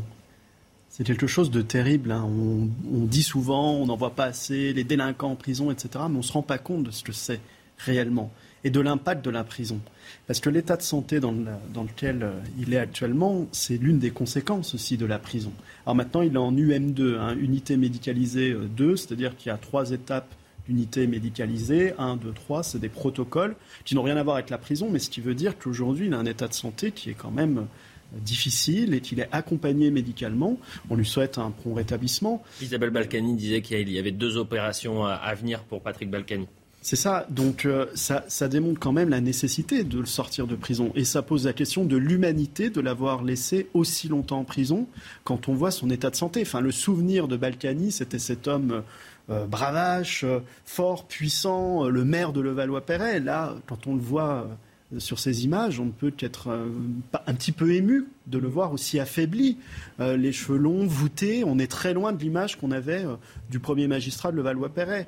Et donc, euh, en tant qu'avocat, je ne peux être que, touché, et humainement, tout humain ne peut être que touché par les images qu'on vient de voir. La publicité, merci à, Raphaël, à Louis Morin et à, Philippe David, parce que vous allez céder votre place à Jean-Philippe Tanguy, qui est le député du Rassemblement national, et, Aurélien Taché, député vert. on poursuit le débat dans un instant mais on reviendra évidemment sur les premiers mots du couple Balkany. A tout de suite sur CNews. Il est 10h, la suite de l'heure des pros. Toujours avec Raphaël Steinville, Maxime Thiebaud euh, sont là également depuis 9h. Et puis nous avons deux nouveaux invités. Et je les préviens, messieurs, et je le dis à tous les deux, on n'est pas à l'Assemblée nationale ici. Ah Donc on ne crie pas, oh. on ne s'insulte pas, Évidemment, on ne fait pas de salut nazi, c'est une évidence. On ne propose pas des résolutions euh, indécentes. Donc ici, eh on est franc. Ça va être très calme, vous inquiétez Voilà. Très. Aurélien Taché, merci d'être avec nous, député écologiste du Val d'Oise. Un plaisir de vous retrouver. Et Jean-Philippe Tanguy, député RN de la Somme. Jean-Philippe, vous êtes. Euh, vous avez fait un heureux du côté de l'opposition, mais qui n'est pas à l'Assemblée nationale, c'est un certain Xavier Bertrand. Lui, il ouvre la bouteille de champagne à chaque fois qu'il vous voit maintenant à, il va me à l'Assemblée. Ben, vous n'allez pas le voir. Pourquoi la rentrée? Parce qu'on va siéger au conseil régional. Euh, je suis ah bon? conseil régional. Ah, vous êtes encore au conseil? Oh mais non, non, il va pas se débarrasser de moi si facilement. Oui, parce que ça fait un an que vous lui mettez tacle sur tacle. Oui, euh, bah, j'aimerais bien que nous, on, que les Hauts-de-France, euh, eux, Il y a une tête comme ça à cause de vous. Non, Non, faut pas exagérer non plus. On a deux, trois séquences justement de, vous au Conseil régional du Nord. Je vous remercie, mais il faut pas exagérer. Je pense que M. Bertrand a d'autres préoccupations que. Bah, le point Lui-même d'ailleurs, surtout, c'est sa préoccupation principale. Le point sur l'information et ensuite on commence le débat. Patrick Balkany est sorti de prison. L'ancien maire de Levallois-Perret a rejoint ce matin son manoir à Giverny dans l'Eure. Il avait été incarcéré cinq mois à Fleury-Mérogis pour fraude fiscale. La Cour d'appel de Paris a accepté hier sa demande d'aménagement de peine. Nouvelle hausse des créations d'emplois en France. L'emploi salarié a augmenté de 0,5% au deuxième trimestre, soit 102 000 créations nettes, selon l'estimation de l'INSEE ce matin. Les secteurs de la construction et du tertiaire hors intérim sont en hausse, mais dans l'industrie, les créations d'emplois restent inférieures à leur niveau d'avant-crise. La Russie prête à discuter d'un échange de prisonniers. C'est ce qu'a déclaré ce matin le chef de la diplomatie russe, Sergei Lavrov. Washington avait demandé à Moscou de libérer immédiatement la basketteuse américaine Britney Greener. Elle a été condamnée hier à 9 ans de prison pour trafic de drogue. Taïwan cerné par les gigantesques manœuvres militaires chinoises. Pékin mobilise son aviation, sa marine et des missiles balistiques. Le chef de la diplomatie américaine, Anthony Blinken, dénonce des provocations qui représentent une escalade importante des tensions. Selon lui, la Chine n'a aucun prétexte pour initier de tels exercices dans le détroit de Taïwan. Voilà pour le point sur l'information. Euh, vu que euh, nouveau plateau oblige et que vous êtes là, messieurs les députés. Peut-être un mot sur euh, l'image qui est tombée il y a quelques minutes et les premiers mots du couple Balkany. Euh, je rappelle que donc Patrick euh, Balkany a quitté la prison de Florimérogis après six mois d'incarcération, que la cour d'appel a donc accédé à la demande d'aménagement de peine. C'est un homme de 73 ans qui est malade, qui va être doublement opéré dans les prochains mois. Et on a eu ce débat en début d'émission, c'est de dire la justice a été très dure, exemplaire euh, contre Patrick Balkany, euh, il serait bien qu'elle le soit exemplaire pour tous et pour tout le monde. C'est-à-dire qu'il ne faut pas de justice à deux vitesses. Écoutons les, premiers mots donc, du couple Balkany et on aura vos réactions. Écoutez, je me sens surtout soulagé. J'ai deux, trois choses à vous dire. La prison, c'est très dur. C'est très difficile. J'étais euh, isolé, seul. J'ai pas, j'ai pas croisé un détenu pendant six mois. Ça, c'était très dur. C'est un enfer d'être là parce que ça hurle dans tous les sens. C'est très fatigant. On n'arrive pas à dormir parce que jusqu'à 2 heures du matin, ça hurle, ça tape. Euh, bon, voilà, je peux vous dire que pour, euh, pour un homme de, mon âge, pour n'importe quelle euh, c'est difficile. Voilà. Par le fait qu'il a une chevelure euh, comme celle des euh, qui concurrence les Beatles, avantageusement, je l'ai trouvé tellement maigre, tellement amaigri, un peu voûté, voûté, amaigri, euh, fatigué, moi qui le connais tellement bien, au bout, au bout du rouleau. Mais d'ailleurs, vous allez le voir, donc ça se voit, quoi. C'est, terrible. Il est beaucoup plus maigre que quand on s'est connu à 28 ans. Une première réaction avec vous, Aurélien Taché. Oui, bah écoutez, bon, M. Balkany est visiblement malade, donc euh, les personnes vulnérables, surtout euh, il a rappelé son âge, n'ont rien à faire dans des conditions de détention qui peuvent aggraver leur santé. Donc moi, s'il a besoin de soins, il sort de détention, il n'y a aucune difficulté.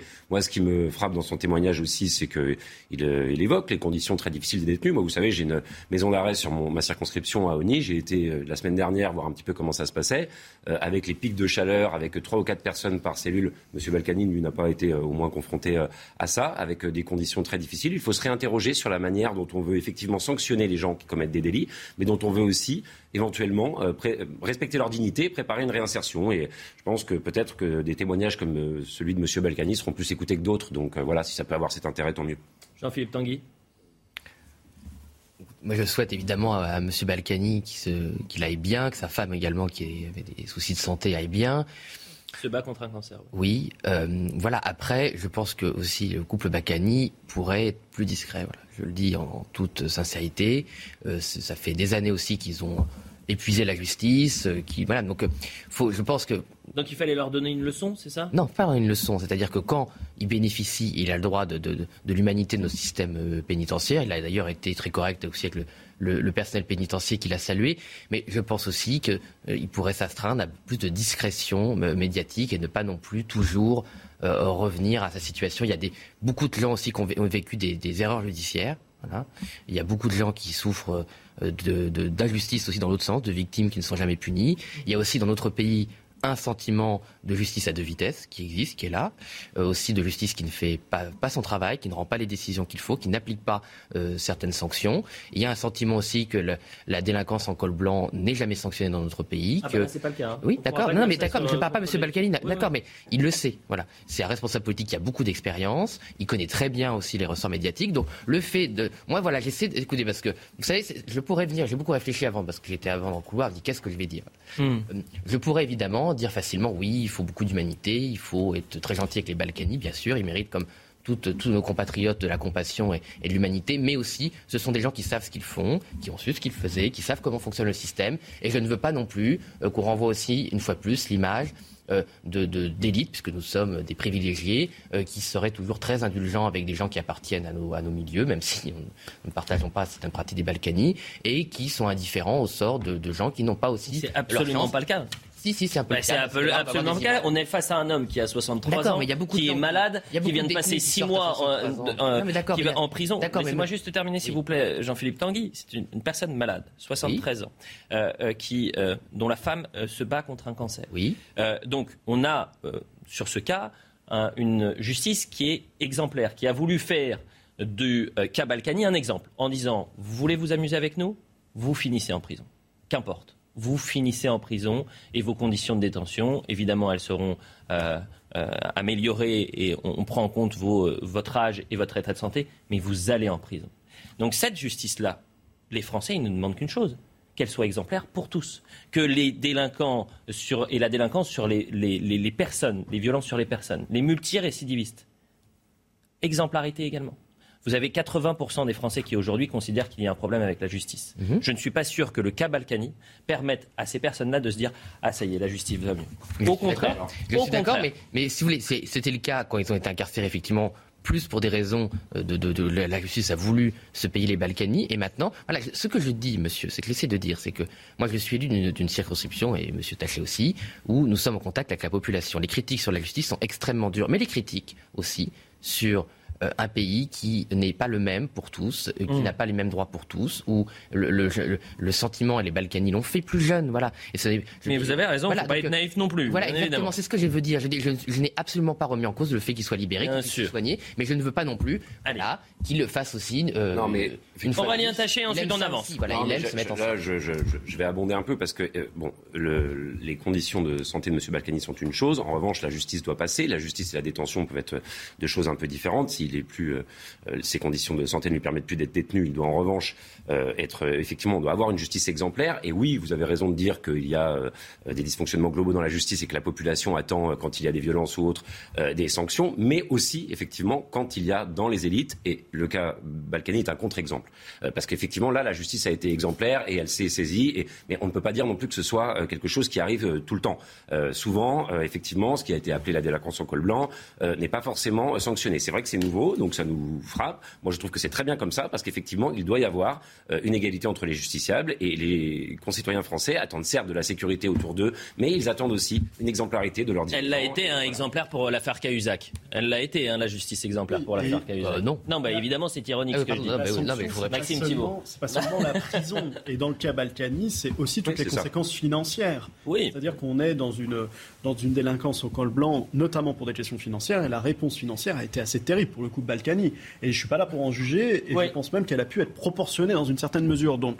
Mais la question de la détention pose une vraie question d'humanité au regard de sa situation de santé. Je pense que tout le monde est d'accord. Le mot de la fin avec vous, Raphaël Stainville, on a plein Tanguy, vous appelez à la discrétion euh, médiatique de, de, de Patrick Balkany. Il faut être honnête. Euh, Tous les journalistes. Hein, c'est d'abord, c'est d'abord les médias qui Évidemment. C'est d'abord les médias qui font le pied de grue euh, devant sa, sa, sa, résidence secondaire. Donc euh, ça, c'est la première chose. Après, si seulement tous ceux qui auraient, qui pourraient être tentés par un parcours criminel ou pouvaient entendre les mots de Patrick Balkany sur la prison, tous ceux qui considèrent que soit un bracelet électronique, soit un passage par la prison, c'est quasiment une légion, légion d'honneur dans certains quartiers, devraient entendre la, la, la, dureté des propos sur les conditions de vie dans les prisons. Ça, moi, je pense pense que c'est nécessaire de pouvoir entendre aussi euh, euh, Patrick Balkany sur, sur la prison et je pense que ça doit, ça doit être entendu euh, chez, les plus jeunes dans les cités notamment. Voilà ce qu'on pouvait dire sur les époux Balkany. Avançons un, tout petit peu. On va parler de l'imam islamiste Hassan Iqwisen et c'est la question qui va se poser, c'est est-ce qu'il va vraiment quitter le territoire français? Si son avis d'expulsion a été validé par la CEDH, le tribunal administratif doit encore euh, se prononcer. Le prédicateur a reçu le soutien indirect de plusieurs élus, euh, notamment du côté de la France insoumise. Par exemple, Aurélien Taché, vous, vous euh, souhaitez l'expulsion de cette personne-là, par exemple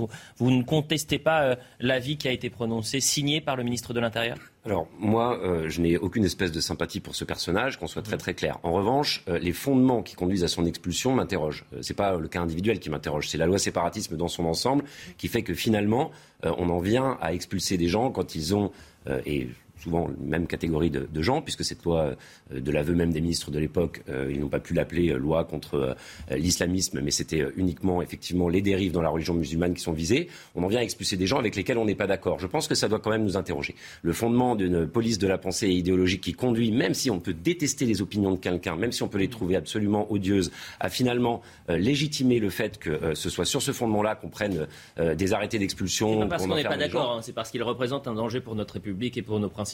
C'est pas parce que c'est pas une question de je suis d'accord, je suis pas d'accord. C'est pas une opinion. Hein, s'il avait, euh, s'il représente un, non mais enfin, je suis tout à fait d'accord avec ça. L'antisémitisme et le racisme sont des délits. Mais alors pourquoi il n'y a pas eu de poursuite pénale contre ce monsieur? Mhm. Moi, s'il est un danger pour la République, il faut le, faut le, faut le poursuivre, entre l'islam politique. Non mais vous savez très bien euh, que la frontière est très fine entre l'islam politique euh, et ensuite les délits lorsque vous prononcez. Mais écoutez bien les prêches de cet homme-là. Ah, mais je vais aller faire un tour sur YouTube. Je trouve absolument révulsante. Mais c'est pour ça, il n'y a aucun problème là-dessus. Voyons mais le encore une fois, moi, je ne suis pas non plus euh, tout à fait à l'aise avec le fait. Donc vous ne soutenez pas le ministre de l'Intérieur? Je pense qu'il y a beaucoup d'agitation politique derrière tout ça. Monsieur Darmanin, voilà, fait de l'agitation politique. Aurélien Taché, soyons euh, honnêtes, vous soutenez ou pas le ministre de l'Intérieur? Je suis contre la loi séparatisme qui finalement légitime cet arrêté-là. Donc je vais vous répondre comme ça. Si, bah, pourquoi vous me répondez pas normal?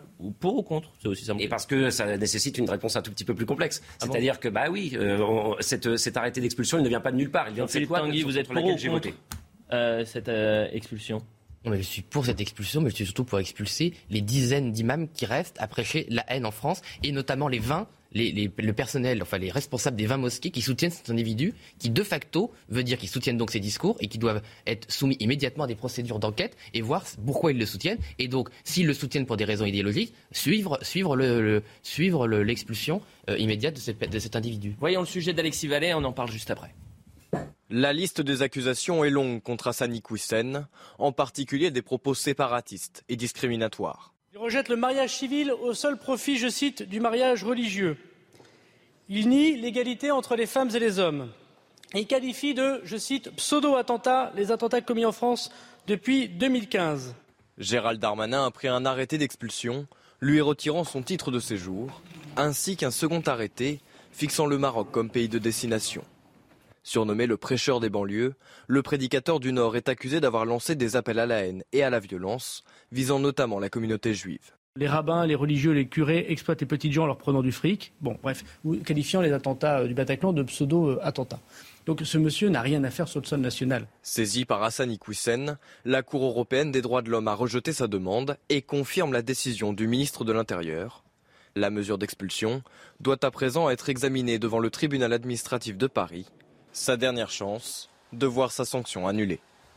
Alors, ce qui est intéressant, euh, Aurélien Taché, et on, débat souvent de ça euh, sur ce plateau, c'est qu'il y a un décalage entre ce que veulent les responsables politiques, notamment de gauche, euh, que ce soit la France insoumise ou encore Europe Écologie Les Verts, et ce que veulent vos électeurs.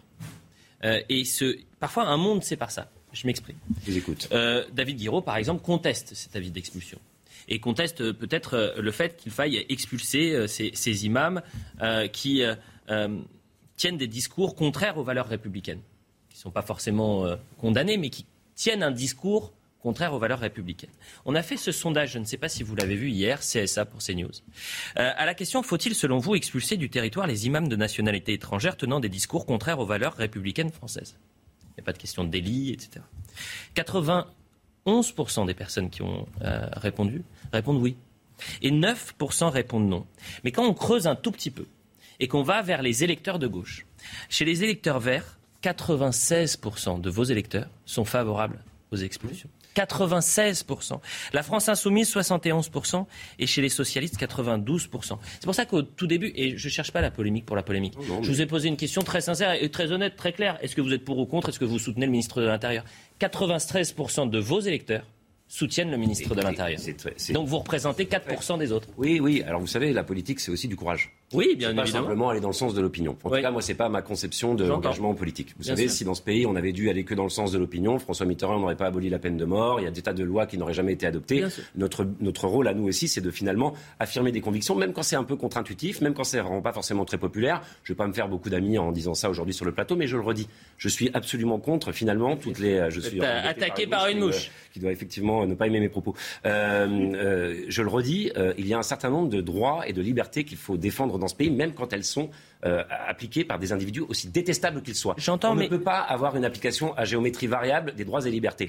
Et là, la question, certes, votre sondage est intéressant, mais déjà. Mais c'est plus qu'intéressant. Ne, ne, porte que sur les imams. Pourquoi euh, Qu'est-ce qu'on fait quand c'est quelqu'un d'autre qui tient des, des propos euh, en, Là, oui, d'accord, c'est un imam. Mais, sauf que moi, ce que je reproche un petit peu à cette loi, c'est qu'effectivement, elle cible encore une fois une religion plutôt qu'une autre. Mais au-delà si on doit expulser tous les gens qui tiennent des propos euh, absolument, absolument révulsants, pourquoi pas? Mais sauf qu'il y a, on ne peut pas faire. Vous me posez une question comme si on pouvait extraire ça d'un contexte politique. Mais non, mais moi, ce que je vous dis, c'est qu'on a posé la question à vos électeurs et que 96% de ces électeurs répondent oui. et que je trouve quasiment impossible de répondre non à la question telle qu'elle est posée. bien, vous m'avez répondu. Euh, mais justement, vous m'avez.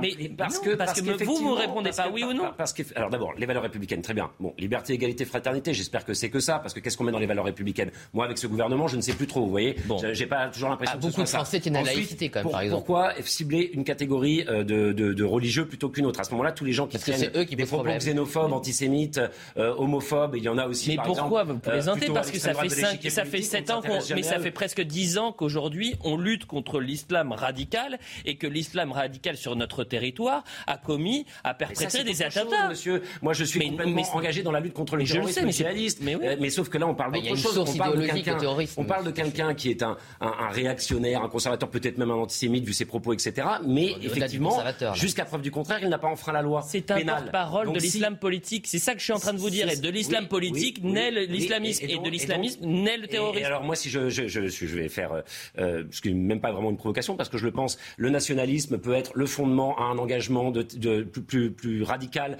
Euh, on le voit tous les jours en Occident, en Europe, partout, des attentats d'extrême droite dans ce pays. Donc, qu'est-ce qu'on fait Vous savez ce que je vais vous dire C'est si on commence triste de faire ce décalage-là, mais vous n'avez pas tellement ah tort. Non, mais attendez, je vais vous dire, vous n'avez pas euh, si tort que ça, puisque sept attentats euh, ont été déjoués ces cinq dernières années, liés à une mouvance d'extrême droite. Donc, euh, est-ce que pourtant, vous avez raison, mais je trouve le mais ça nationaliste ou la Mais ça n'a absolument rien à voir. Je mais je vous dis, j'essaye de trouver, j'essaye de, dans votre cheminement, j'essaye de trouver quand même. Je ne restreins pas les droits des uns et des autres en fonction Sur ce décalage, peut-être que vous avez un avis sur ce décalage entre la volonté des Français et euh, finalement les décideurs qui sont actuellement à l'Assemblée nationale et qui, en soi, ne, représentent pas les volontés de ses électeurs. Mais écoutez, ça traduit une impuissance publique que je combats, que Marine Le Pen combat depuis des années, que nous combattons euh, avec d'autres. Mais essentiellement, il faut bien le dire, le Rassemblement national. Il y a toujours toutes les excuses du monde, juridiques, législatives, réglementaires, diplomatiques, pour ne pas expulser des gens qui n'ont rien à faire sur le territoire national, non seulement parce que nous n'en voulons pas, mais parce qu'en plus parce qu'ils sont dangereux. Mhm. Donc déjà, si on pouvait expulser au moins ceux qui ne sont pas de nationalité française ou binationale, euh, on réglerait un grand nombre de problèmes. Et euh, je veux répondre à M. Taché. Moi, vous savez, si demain il y a un groupuscule nazi qui a pignon sur rue, euh, qui fait des vidéos scandaleuses, il faut l'interdire immédiatement. Mais immédiatement. Si vous avez, je ne sais pas moi, un, groupe radicalisé de, qui se réclame du judaïsme et qui dirait des ors, il faudrait l'interdire immédiatement. Ce n'est pas une question de cibler l'islam, c'est qu'aujourd'hui, l'idéologie, l'hydre qui menace non seulement euh, la France, mais le monde musulman et l'ensemble du pays, des, pays euh, autour de la Méditerranée, c'est l'hydre islamiste. Et je ne comprends pas, notamment la gauche, qui a été, euh, notamment en France, le, fer de lance contre l'obscurantisme religieux, aujourd'hui, est complètement en train de se perdre dans, des divagations qui n'ont ni queue ni tête pour soutenir nos, les ennemis de la France, mais en plus vos ennemis idéologiques. Donc ça n'a aucun sens. Quel est l'intérêt d'avoir cette personne sur le sol français? Mais je vous Quel est l'intérêt? Je vous dis que soit ces propos tombent sous le coup de la loi, soit mais ils tombent sous le coup de la loi. C'est juste que la, sous le coup de la loi, la justice est laxiste, elle ne fait rien. Éventuellement, on l'expulse. Mais pour l'instant, c'est la loi séparatisme qui a permis de l'expulser parce que précisément ces propos. Bah, oui, mais c'est pas la loi que vous voulez, mais c'est la loi. Attendez, s'il vous plaît. C'est le cadre légal. Il n'y a pas de poursuite pénale possible contre lui. Oui, Donc, bien sûr que si, il devrait y en avoir. Parce que l'État français, le gouvernement La seule chose sur laquelle vous avez raison c'est que effectivement, on peut s'étonner que depuis 2003 et les premiers propos qui ont été rapportés, je crois notamment dans, l'Humanité, euh, où il faisait état d'un antisémitisme évident, euh, aucune poursuite n'ait euh, été conduite contre lui. Euh, que le parquet ne se soit pas saisi de, du cas Ikoussen depuis, euh, depuis euh, les années. depuis 18 ans. Ça, vous avez raison. Le député Sébastien Chenu a réclamé, parce que député du Nord de la circonscription, ça fait des années que Sébastien Chenu demande des poursuites dans l'indifférence générale en dehors des électeurs, évidemment. Les, poursuites ne sont pas une condition nécessaire à son expulsion sur le plan administratif. Hein. La procédure administrative, elle est distincte de la procédure pénale. Il faut voir aussi autre chose. Ce n'est pas la loi séparatisme qui permet aujourd'hui de l'expulser. C'est simplement l'application de la loi républicaine. Il n'est pas de nationalité française, il est sous une, situation de visa, c'est une situation qui reste précaire, soumise à appréciation de l'administration. Si l'administration considère demain qu'il trouble l'ordre public, qu'il a un danger, elle peut l'expulser avant même la loi séparatisme. La vraie question qui se pose aujourd'hui, et là où la loi séparatisme peut avoir son, son, son crédit et son intérêt, et je suis d'accord avec vous sur la vigilance qu'on doit avoir avec la police de la pensée. Ça, je suis complètement d'accord avec vous en tant qu'avocat. Je ne peux être d'accord. Mais la question qu'on se pose aujourd'hui, c'est toutes les personnes qui sont de nationalité française et qui sont prêcheurs de haine et qui participent de cette politique de Takia et contre lesquelles on ne parvient pas à intervenir parce que la loi séparatisme n'est pas assez forte. Et elle est là la vraie question, parce qu'il y aura des pertes de nationalité à prononcer et il y aurait des personnes à expulser parce qu'elles sont des prêcheurs de haine dans notre territoire et qu'elles font progresser l'islamisation radicale. La question derrière, c'est la volonté politique. Alors c'est assez facile finalement avec cet imam de l'expulser parce qu'il n'est pas de nationalité française, comme avec les 20 autres. Mais ça, ça reste un petit peu la partie émergée de l'iceberg. Moi, la vraie question que je me pose, et vous êtes parlementaires tous les deux, c'est dans quelle mesure on est capable de pouvoir régler la partie émergée de l'iceberg, c'est-à-dire toutes ces personnes de nationalité française qui sont aujourd'hui des vecteurs de haine parce qu'ils transmettent la pensée islamiste qui est contraire à nos valeurs républicaines. Et tous ceux qui prêchent la haine, monsieur, doivent être poursuivis, doivent être enfermés, doivent être. Euh, d'accord. Je viens de vous euh, expliquer justement, mais bon, je ne veux pas qu'on passe 10 minutes là-dessus. En fait, la vérité, c'est qu'il faut parfois il faut avoir du courage oui, de dire ces personnes-là. Le courage, c'est pas forcément ça. Bah, écoutez, le courage, bah, c'est pas forcément ça. C'est défendre des principes. Bah, c'est du courage ou du déni. C'est soit le courage, soit le déni. La démocratie, c'est des principes qui doivent s'appliquer à toutes et tous. Quand on commence à sortir de ça, ce monsieur, s'il n'était pas expulsé avant, c'est qu'il est en situation régulière. Il a des droits comme tout le monde, même si c'est un individu détestable. Vous pouvez mettre fin à son donc, visa, hein? Euh, On avait le droit, hein. Oui, depuis- enfin, et depuis mai- même- depuis mai, 2003, depuis on mai, il dire, devait il faut- renouveler son il visa quand même un 10 ans. certain nombre de raisons objectives pour faire ça. Après, Bah, elles moi, existent, encore une hein, fois, si ce monsieur doit être poursuivi, il, il- poursuivons-le, enfermons-le, même éventuellement expul- expulsons-le. Mais voyons s'il a commis des délits pénals, des choses qui, objectivement, au-delà de sa pensée qui peut être détestable, Et la justifient cela. question, C'est ça pour moi les Monsieur Et pour vous donner raison sur un point, la question que vous posez légitimement de la police de la pensée, c'est ce que fait la juridiction. C'est-à-dire qu'aujourd'hui, le juge administratif, il est en train de regarder son dossier, il se pose une question. Donc il va, il va y répondre à cette question. Il va regarder si on est dans la police de la pensée ou s'il y existe réellement un trouble à l'ordre public Eh qui donne lieu à trouble à l'ordre Donc on verra ce que va on- donner l'ordonnance du tribunal administratif, éventuellement s'il y a un appel, le Conseil d'État. Mais ce qu'il faut souligner, c'est quand même, on, on peut souligner le courage de M. Darmanin d'aller enfin pointer du doigt les problèmes où il se situe, mais je pense que c'est plutôt la conséquence de l'élection du Rassemblement national et des 89 euh, députés à l'Assemblée nationale, plutôt qu'une réelle volonté politique de ce gouvernement qui est plus sclérosée que dans l'action face à l'islam politique. Jean-Philippe Tanguy. De toute façon, il est évident qu'il y a un vide juridique aujourd'hui, et c'est pour ça qu'il faut déclarer l'idéologie islamiste comme contraire aux valeurs de la République d'une manière très claire, de la même manière qu'on ne peut pas. Dans la police de la pensée. Non, Donc mais demain, non, ce c'est sera l'idéologie nationaliste Taché, et vous allez avoir je ne vous ai pas interrompu. Je ne vous ai pas interrompu, Monsieur Taché, parce Non, que je respecte. J'ai un petit. Non, mais c'est- petite réaction, excusez-moi. Mais pas vous avez le droit de réagir. Et de toute façon, ce qui est formidable avec ces débats-là, c'est que les masques tombent. C'est-à-dire que. Mais non, il a le droit- non, ça, je suis pas d'accord Attendez, laissez-moi terminer. Bah oui, mais- Euh, oui, bah, vous me coupez. Bah C'est-à-dire que euh, les Français qui ont voté, Oui, euh, que ce soit pour la France Insoumise, Europol Écologie, les Verts ou le Parti Socialiste, aujourd'hui ont voté pour plein de raisons et, et des raisons qui sont euh, tout à fait normales sur la question sur le pouvoir d'achat, euh, sur les questions sur les retraites, sur les questions du SMIC, et, mais et, parfois en mettant de côté les questions régaliennes de sécurité, de laïcité, etc. Mais qu'aujourd'hui, ils se retrouvent confrontés en se disant mais attendez.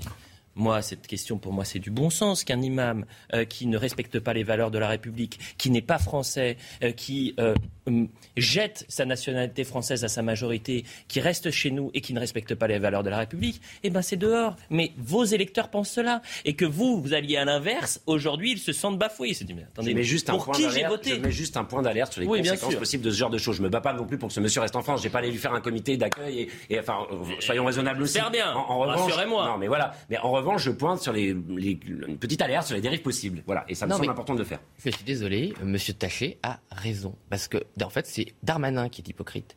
Darmanin croit que le problème, c'est ce monsieur et que l'expulsion de ce monsieur va lui donner un brevet de respectabilité vers ceux qui combattent frontalement l'islamisme et qui veulent expulser ce genre de personnes, et euh, euh, la gauche qui, elle, défend un principe qui est aujourd'hui appliqué. Voilà. Et en fait, M. Darmanin croit qu'il peut s'absoudre de la refonte totale du système, Hmm. de la remise en cause du système qui a été patiemment, longuement, euh, de laxisme mis en place depuis 50 ans, par un petit coup, en se donnant bonne conscience sur quelqu'un qui aurait été expulsé depuis longtemps. Et M. Darmanin, parce qu'il est élu des Hauts-de-France comme M. Chenu, a euh, critiqué le Rassemblement national, son opposition, sur Roubaix, sur Tourcoing, sur Oui. euh, l'islamisme qui frappe particulièrement le département du Nord. Voilà. Et en fait, là, bon, il va être expulsé peut-être, je le souhaite qu'il soit expulsé. Mais qu'est-ce qu'on Voilà. fera des autres? Rien.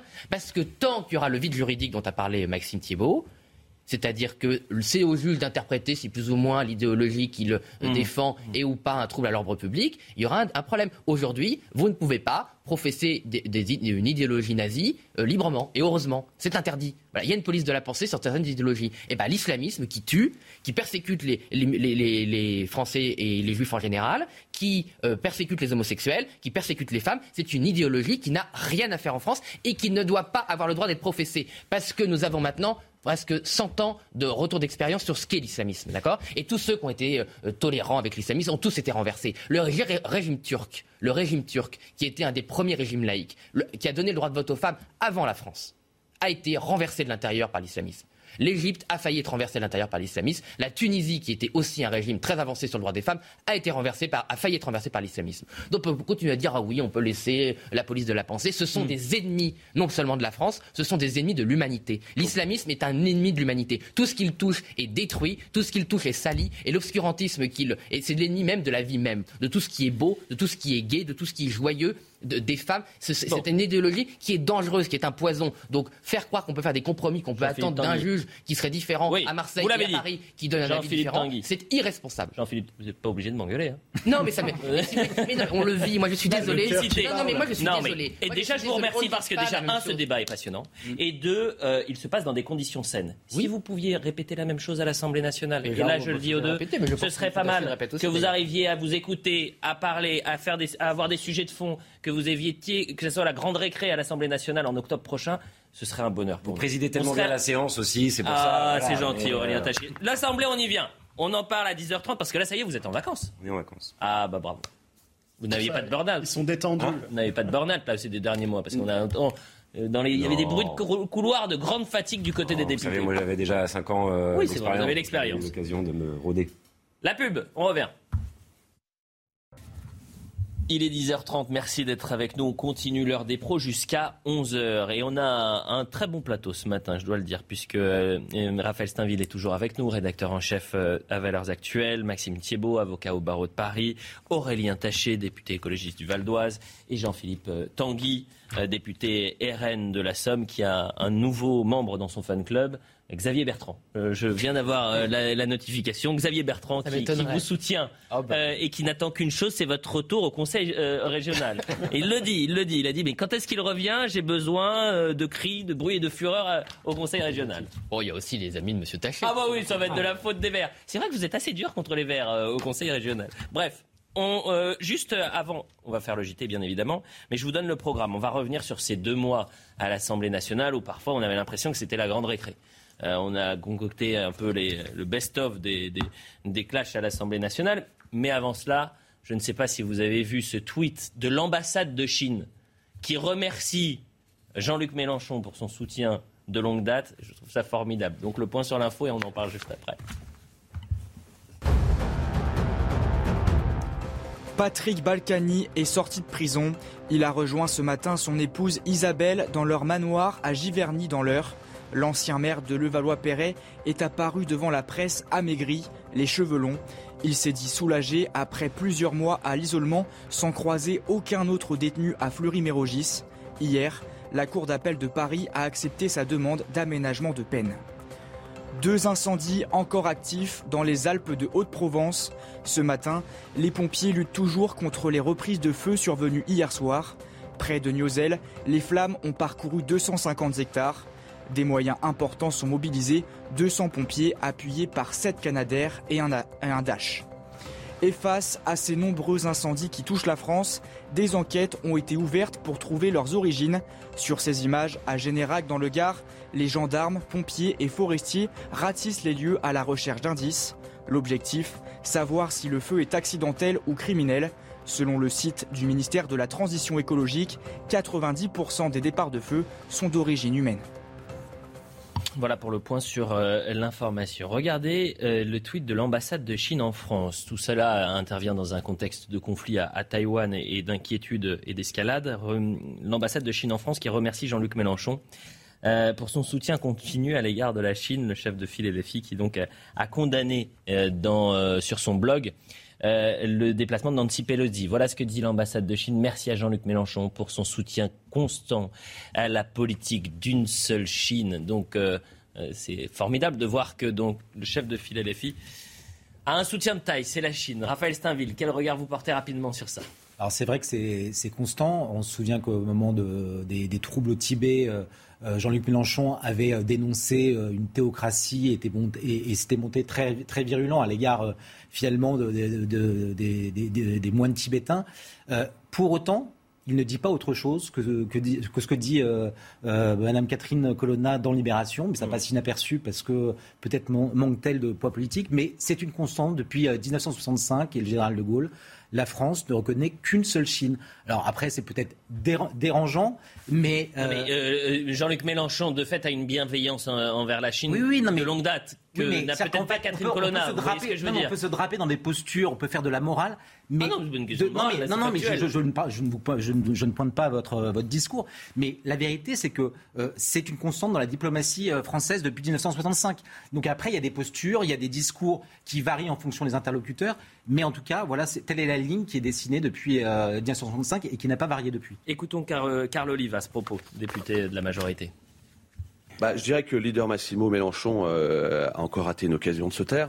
Ça faisait une semaine qu'on n'ait pas entendu euh, parler de lui. Donc il y a un besoin compulsif euh, d'exister, d'être sur la toile, d'être sur, sur les médias. C'est exactement cela. Après sa tournée en Amérique du Sud, le voilà qui, dès la, première possibilité de, de s'extirper de l'actualité que nous connaissons ici dans notre beau pays, on a eu les, mêmes propos d'ailleurs il y a quelques années en arrière. Alors ce qui est bien, c'est qu'on n'a on pas la mémoire immanente. Hein.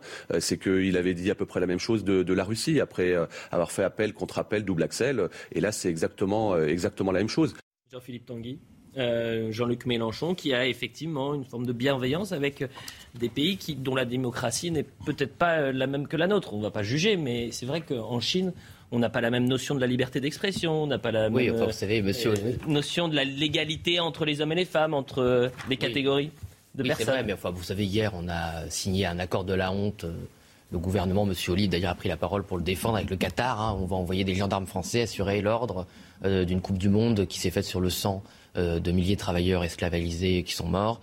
Euh, Qatar qui finance l'islamisme, et tout le monde le sait, qui a aidé les talibans à se débarrasser des Américains et qui maintenant, d'ailleurs, n'a pas respecté sa parole, puisque le leader d'Al-Qaïda a été éliminé au, euh, en Afghanistan.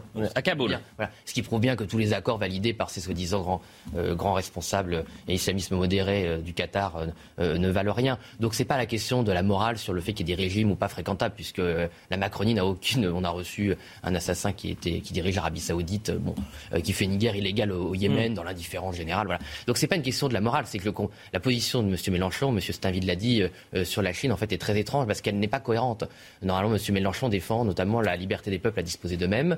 Et donc sur le Tibet, ça n'a aucun sens, sa position. Voilà. Mm. C'est plutôt, moi, ce que je critique, c'est plutôt qu'il est en contradiction euh, là-dessus. Et sur Taïwan, euh, euh, il est vrai que le général de Gaulle a reconnu, évidemment, la Chine maoïste, puisqu'elle est contrôlé l'essentiel de la civilisation chinoise. Mais ce n'est pas pour ça qu'on doit abandonner la liberté de Taïwan à décider du peuple taïwanais et des habitants de Taïwan à décider de leur propre sort, surtout quand euh, l'ambassadeur de, Chine, je crois que c'est lui, sur un média, a dit que s'il récupérait Taïwan, il rééduquerait, euh, il rééduquerait la population euh, taïwanaise de la même manière qu'ils n'ont pas respecté leurs paroles sur Hong Kong. Voilà. Donc, une fois de plus, si on pouvait juste prendre le monde tel qu'il est, hmm.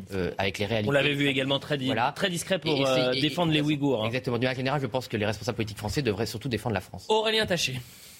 Oui, non, mais écoutez, euh, je préfère euh, le Jean-Luc Mélenchon euh, qui dit qu'il faudra marcher contre la vie chère en septembre, qui nous a permis de faire la NUP, qui nous a permis d'unir la gauche, que le Jean-Luc Mélenchon qui, effectivement, sur les questions internationales, est prisonnier d'une logique et d'une vision très ancienne qui est liée à son parcours politique, sa formation idéologique et autres, mais que je ne partage pas forcément.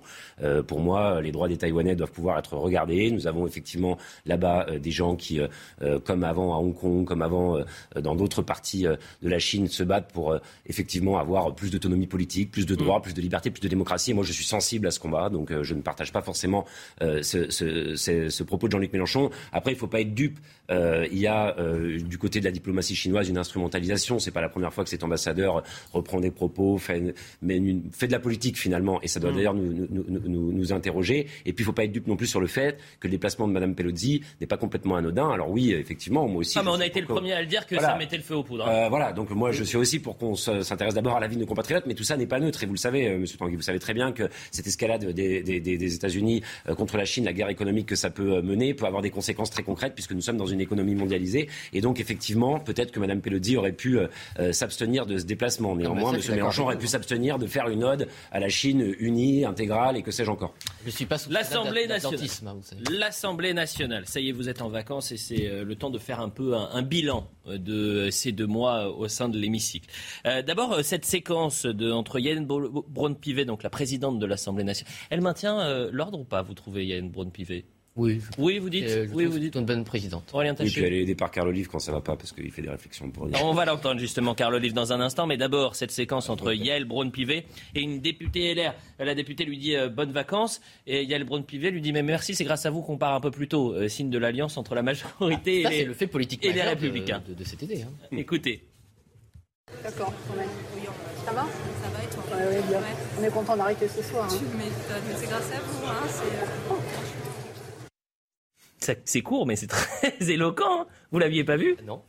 Ah, je suis euh, alors parce que euh, moi je, alors on le dit, on le pensait. Moi j'ai assisté à la c'est Madame Louvagie hein, qui est d'ailleurs une élue de, de l'Orne qui est très bien euh, et qui j'ai assisté à la commission mixte paritaire sur le projet de loi à finances rectificative et il y avait effectivement une cogestion le Sénat LR et la majorité relative à l'Assemblée il n'y avait même pas de débat. Ils étaient d'accord sur euh, presque tout, y compris, euh, ils ont caché 3 milliards en trop pour EDF, euh, mm. qui aurait dû être débattu en, commission, puis qui n'a pas trop été débattu.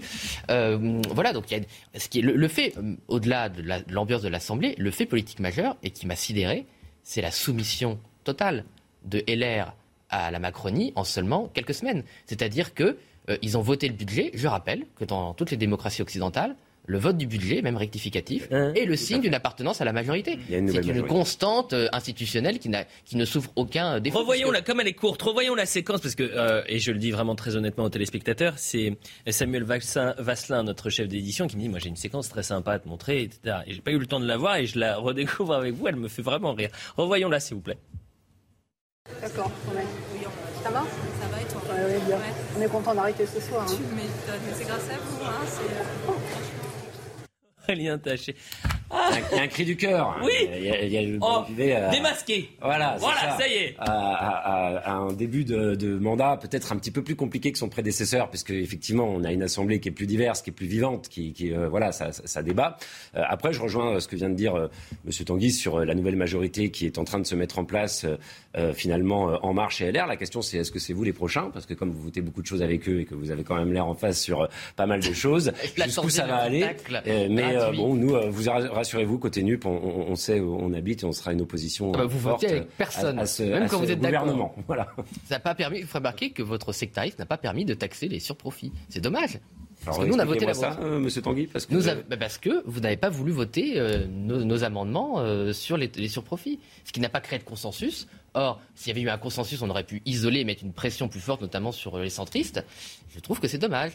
Mais c'est votre posture, enfin c'est votre position, pardon, euh, officielle. Vous refusez de voter tout ce que nous propose nous, même si vous êtes d'accord. la, baisse de la TVA, la, la politique, c'est aussi des symboles. Donc, euh, d'accord, ok, mais les Français, c'est vrai quand même, ils auraient peut-être aimé avoir une TVA moins chère ou des surprofits sur euh, les 150 milliards d'euros de bénéfices du 440 en 2021 qui ne sont pas dus aux performances N'hésitez pas à voter nos amendements là-dessus, hein, vous le savez. On Bon, on a dit qu'on a commencé en disant quoi? On n'est pas à l'Assemblée nationale. Parce que s'il y a eu un consensus, vous savez comment fonctionne la politique mieux, que moi, vous avez 50 plus que moi de mandats.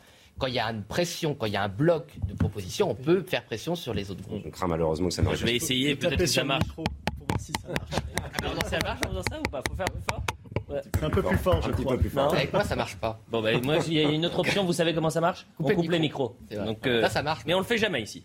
Quoique, on va peut-être essayer aujourd'hui. Regardez cette petite séquence. Donc, euh, ces deux mois de tension à l'Assemblée nationale, où franchement, ça a des airs de grande récré. Alors, alors, silence. Alors, oh, ce cri du cœur. J'avoue, Monsieur Tanguy, s'il vous plaît. Inspiré, je pense, beaucoup de gens parmi nous. Chers collègues, collègues de gauche. Monsieur Tanguy, Monsieur Tanguy, s'il vous plaît. France... Silence pour la France. Bien sûr, on connaît la stratégie de l'extrême droite qui agit comme euh, la chauve-souris de la fable. Dans le parti des oiseaux, elle montre ses ailes. Dans le parti des fachos, elle montre son poil et elle est un rat. Dans le programme de Marine Le Pen que vous citez abondamment, non, s'il vous plaît, s'il vous plaît. La consolidation. non, non, s'il vous plaît. Vous ne connaissez pas La Fontaine, peut-être Si, si, si. Vous ne connaissez pas La Fontaine Non, mais monsieur, on peut... Non, s'il vous plaît. Ramenez le calme dans vos troupes, hein. Non, mais... Madame, la Présidente, vous avez appelé au calme et à l'apaisement des débats. Nous sommes extrêmement calmes sur ces bancs.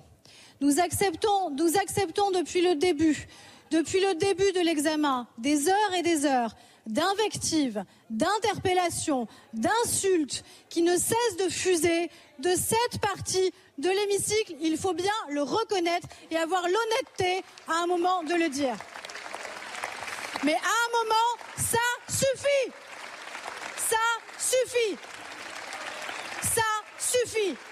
Aurélien Taché, qui étiez déjà député lors du précédent mandat, est-ce que vous voyez une différence? Est-ce que vous dites là, à la rentrée, soit on essaye de se calmer un peu, soit ça va être injouable? Ah bah écoutez, c'est sûr qu'on s'ennuie moins. Mais au-delà de ça et au-delà du, trait d'humour, euh, pourquoi euh, il y a euh, des débats aussi passionnés? Parce que nous avons pour la première fois une Assemblée nationale qui représente la société française, qui mmh. représente, et je suis le premier à le dire, je ne suis pas, je crois, suspect de, de, sympathie pour les idées du Rassemblement national, mais en effet, il y avait un vote fort pour le Rassemblement national dans ce pays. C'est normal qu'ils aient un groupe beaucoup plus important. nous, la NUP, nous avons porté des choses, nous avons été entendus des Français, nous avons aussi un groupe important. Pour la majorité présidentielle, c'est sûr que c'est une nouveauté. Cette majorité présidentielle, à laquelle d'ailleurs j'avais appartenu en 2017 et qui avait été élue comme ça de manière écrasante euh, et qui n'a pas l'habitude d'avoir des oppositions, elle doit s'y faire. Et c'est très simple pour la démocratie. Je pense que c'est ce que nos Français veulent. Ils ont certes réélu Emmanuel Macron, à mon avis un peu par défaut, euh, mais en revanche, ils ont immédiatement corrigé le tir euh, aux législatives ensuite en disant nous voulons une assemblée beaucoup plus diverse qui représente mieux ce que, le problème, c'est l'état du pays. Diversité. Le problème, c'est que parfois on touche le fond. C'est ça le problème. C'est-à-dire que quand vous avez des résolutions ou des amendements prime fumage au lieu de prime Macron, quand vous avez un député qui fait un salut nazi, quand vous avez un autre député qui refuse de serrer la main à, un de ses confrères, et je peux continuer, quand vous avez Aurélien Pradier qui dit le problème c'est pas la variole du singe, c'est une honte pour les singes.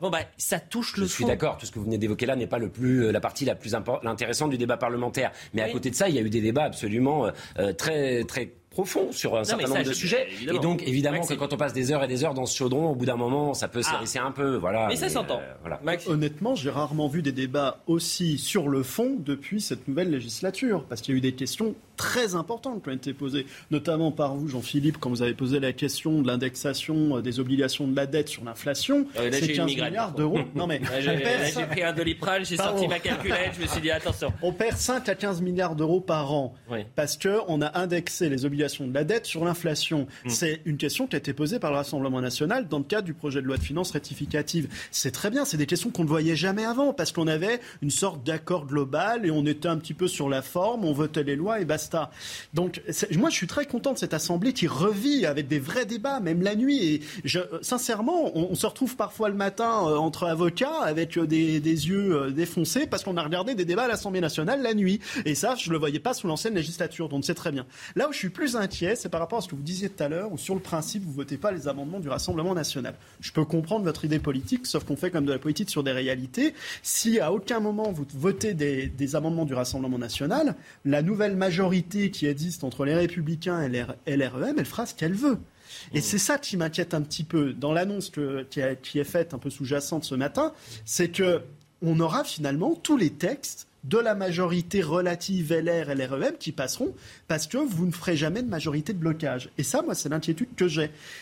Je suis pas très favorable aux majorités de blocage. Moi, vous savez, j'avais encore espoir, euh, de moins en moins, vu comment les choses se passent. Et effectivement, on est, plus personne n'est dupe. La reconfiguration politique est en train de se mettre en place et il y a euh, une majorité nouvelle, euh, LR plus En Marche. J'avais quand même espoir que ce gouvernement essaie autre chose, qu'il essaie effectivement, et c'est sa responsabilité à lui d'ailleurs, de trouver des compromis s'il le veut avec le Rassemblement national sur certains sujets, d'en trouver peut-être d'autres avec nous. Ce parlementarisme-là, c'est quand même ceux qui sont aux responsabilités et qui détiennent l'exécutif qui sont censés finalement lui donner corps, le faire vivre, l'animer. On voit bien que ce n'est absolument pas le sujet. Donc nous, nous prendrons nos responsabilités, c'est-à-dire à, savoir, euh, nous avons été élus sur un programme, euh, un projet qui est celui la d'achat, vous l'avez pas fait, par exemple, vous n'avez pas voté certains amendements qui étaient conformes à votre projet, qui étaient proposés par. Il y en a eu qui ont été votés. Euh, il y a eu des votes communs. ça nous a suffisamment été reproché. Donc moi, j'ai une position un peu personnelle là-dessus. Mes collègues font ce qu'ils veulent. Moi, j'ai une position un peu personnelle qui fait qu'effectivement, je ne suis pas à l'aise avec le fait de voter des propositions du Rassemblement national. On peut le condamner ou pas, on peut trouver ça intelligent ou pas c'est mon histoire politique, c'est euh, comme ça que je fonctionne. Euh, mais ça a été parfois le cas. Et moi, ce que je regrette aujourd'hui surtout, c'est qu'on euh, n'est pas finalement un président de la République, un exécutif qui tienne un peu compte de cette nouvelle situation. Eux sont toujours aussi bornés, effectivement, et leur seul objectif est d'utiliser LR pour faire passer leur texte. Écoutez, trêve de politique politicienne, mais en revanche, vous savez, l'intervention que vous avez eue sur la France et le Qatar, le partenariat, je pense que ça va faire un peu de bruit, non pas la vôtre, mais ce débat-là. Euh, qui est peut-être passé inaperçu, euh, puisque Carl Olive a également réagi sur France Info. Et voilà ce qu'il dit. Il dit on peut aussi rappeler qu'au moment de la construction de la Tour Eiffel, il y a eu plus de 300 morts, ce qui est totalement faux. Il n'y a pas eu un mort. Il n'y a, pas eu un, seul mort, qui n'était pas lié à la construction de la. Bon, déjà, c'est une erreur.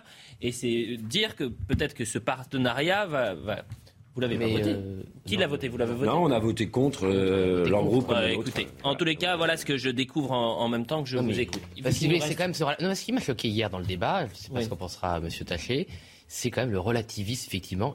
Des prises de parole, LR aussi l'a voté. Hein. C'est grâce à, c'est à cause de LR que ce pacte se met en place. Euh, ils ont pris des arguments, un espèce de relativisme. Tout était relatif. Oui, c'est vrai, il y a des esclaves, mais bon, il euh, faut bien qu'on avance.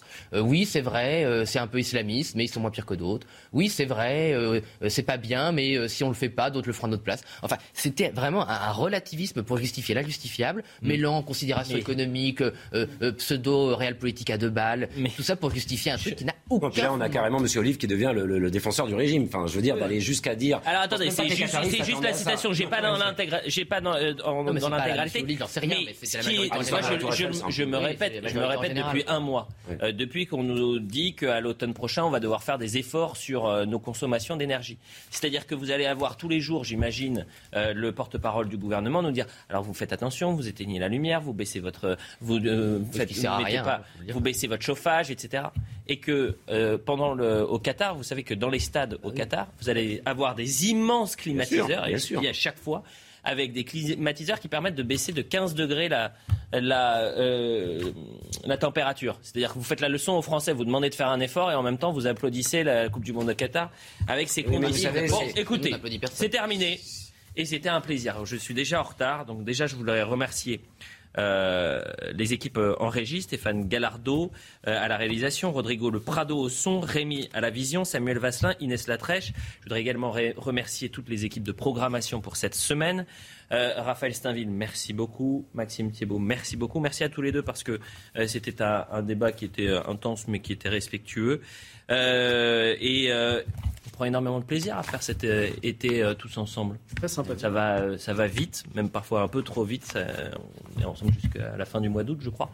Mais c'est vrai que ça avance très rapidement. Aurélien Taché, juste en 30 secondes. Il nous, vraiment, je voulais en parler plus tôt, mais comme on n'a pas eu l'occasion, vous avez signé cette résolution qui a fait polémique et pour cause puisqu'elle institutionnalisait, elle voulait institutionnaliser un régime d'apartheid en Israël. Certains députés se sont rendus compte de leur erreur, et notamment la France insoumise, et ont décidé de, de, sortir de cette résolution. Est-ce que euh, finalement vous regrettez également?